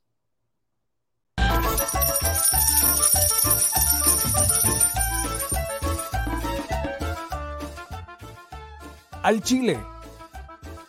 Recuerda que una forma de apoyar nuestro proyecto e impulsarnos a generar más y mejor contenido es a través de los superchats en nuestras transmisiones en vivo. Solo tienes que dirigirte al recuadro donde escribes mensajes, darle clic al símbolo de moneda, colocar los datos de tu tarjeta bancaria, el monto a donar y de forma inmediata se verá reflejado en un recuadro de color con el mensaje de tu preferencia. Otra manera, por si no nos alcanzas a ver en vivo, es ir a la descripción de nuestro video de YouTube, darle clic a la liga de PayPal y repetir el proceso como en los superchats. Ese recurso llegará directo a nuestra cuenta bancaria. En Facebook también puedes apoyarnos de forma mensual. En el inicio de nuestra página encontrarás el botón Quiero colaborar. Ahí podrás adquirir una membresía que nos impulsará a seguir combatiendo la infodemia desde esta plataforma. Y si eres de los que no confía en la tecnología, puedes hacer un depósito o transferencia a nuestro número de tarjeta Banamex, desde cualquier establecimiento, banco y hasta tu aplicación móvil. Anótalo. El número es 4766-8415-9203-0897. Recuerda, esto es completamente voluntario. Y es una forma de apoyar e involucrarte más con este proyecto independiente. Hazlo tuyo y comparte.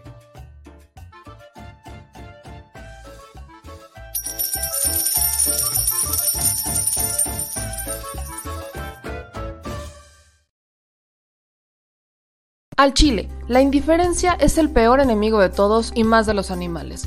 Los últimos datos del INEGI señalan que en México existen cerca de 18 millones de perros y alrededor del 70% viven en las calles, es decir, casi 13 millones han sido abandonados, extraviados o nacieron en las calles. Esto posiciona a México como el primer país de América Latina con mayor índice de perros abandonados y también con mayor indiferencia al tema. El abandono es un fenómeno que afecta a perros y gatos de todo tipo, no entiende de edades o de razas, El 20% de perros y el 11% de gatos abandonados son de pura raza, mientras que el resto son mestizos. Por otro lado, la mayoría de perros y gatos llegan al refugio en la edad adulta, aunque también son recogidos cachorros y animales de edad avanzada. El maltrato animal también está presente y nuestro país aún está en pañales, pese a que se está comenzando a legislar para crear sanciones más severas a quienes cometan ese tipo de delitos. Por eso es importante la participación ciudadana y pedimos tu ayuda. Es hora de dejar de callar y ayudar a darles voz a quienes siempre están ahí para darnos una patita. Educar, esterilizar, identificar, reflexionar y adoptar es básico para revertir la tendencia. Pero si tú no tienes la posibilidad de adoptar o rescatar, ayuda a diferentes organizaciones que ya lo hacen. Angelitos peludos,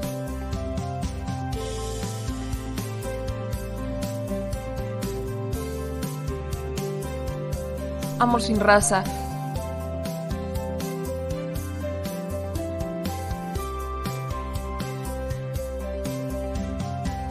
Frida Puebla.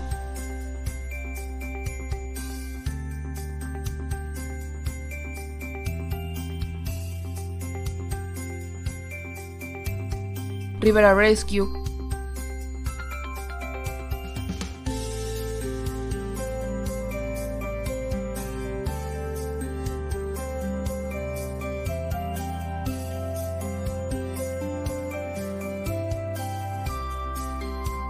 Voz Animal MX.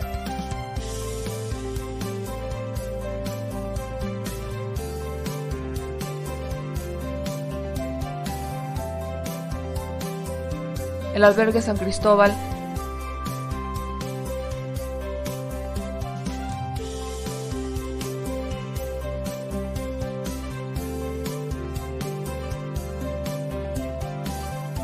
Fundación Toby.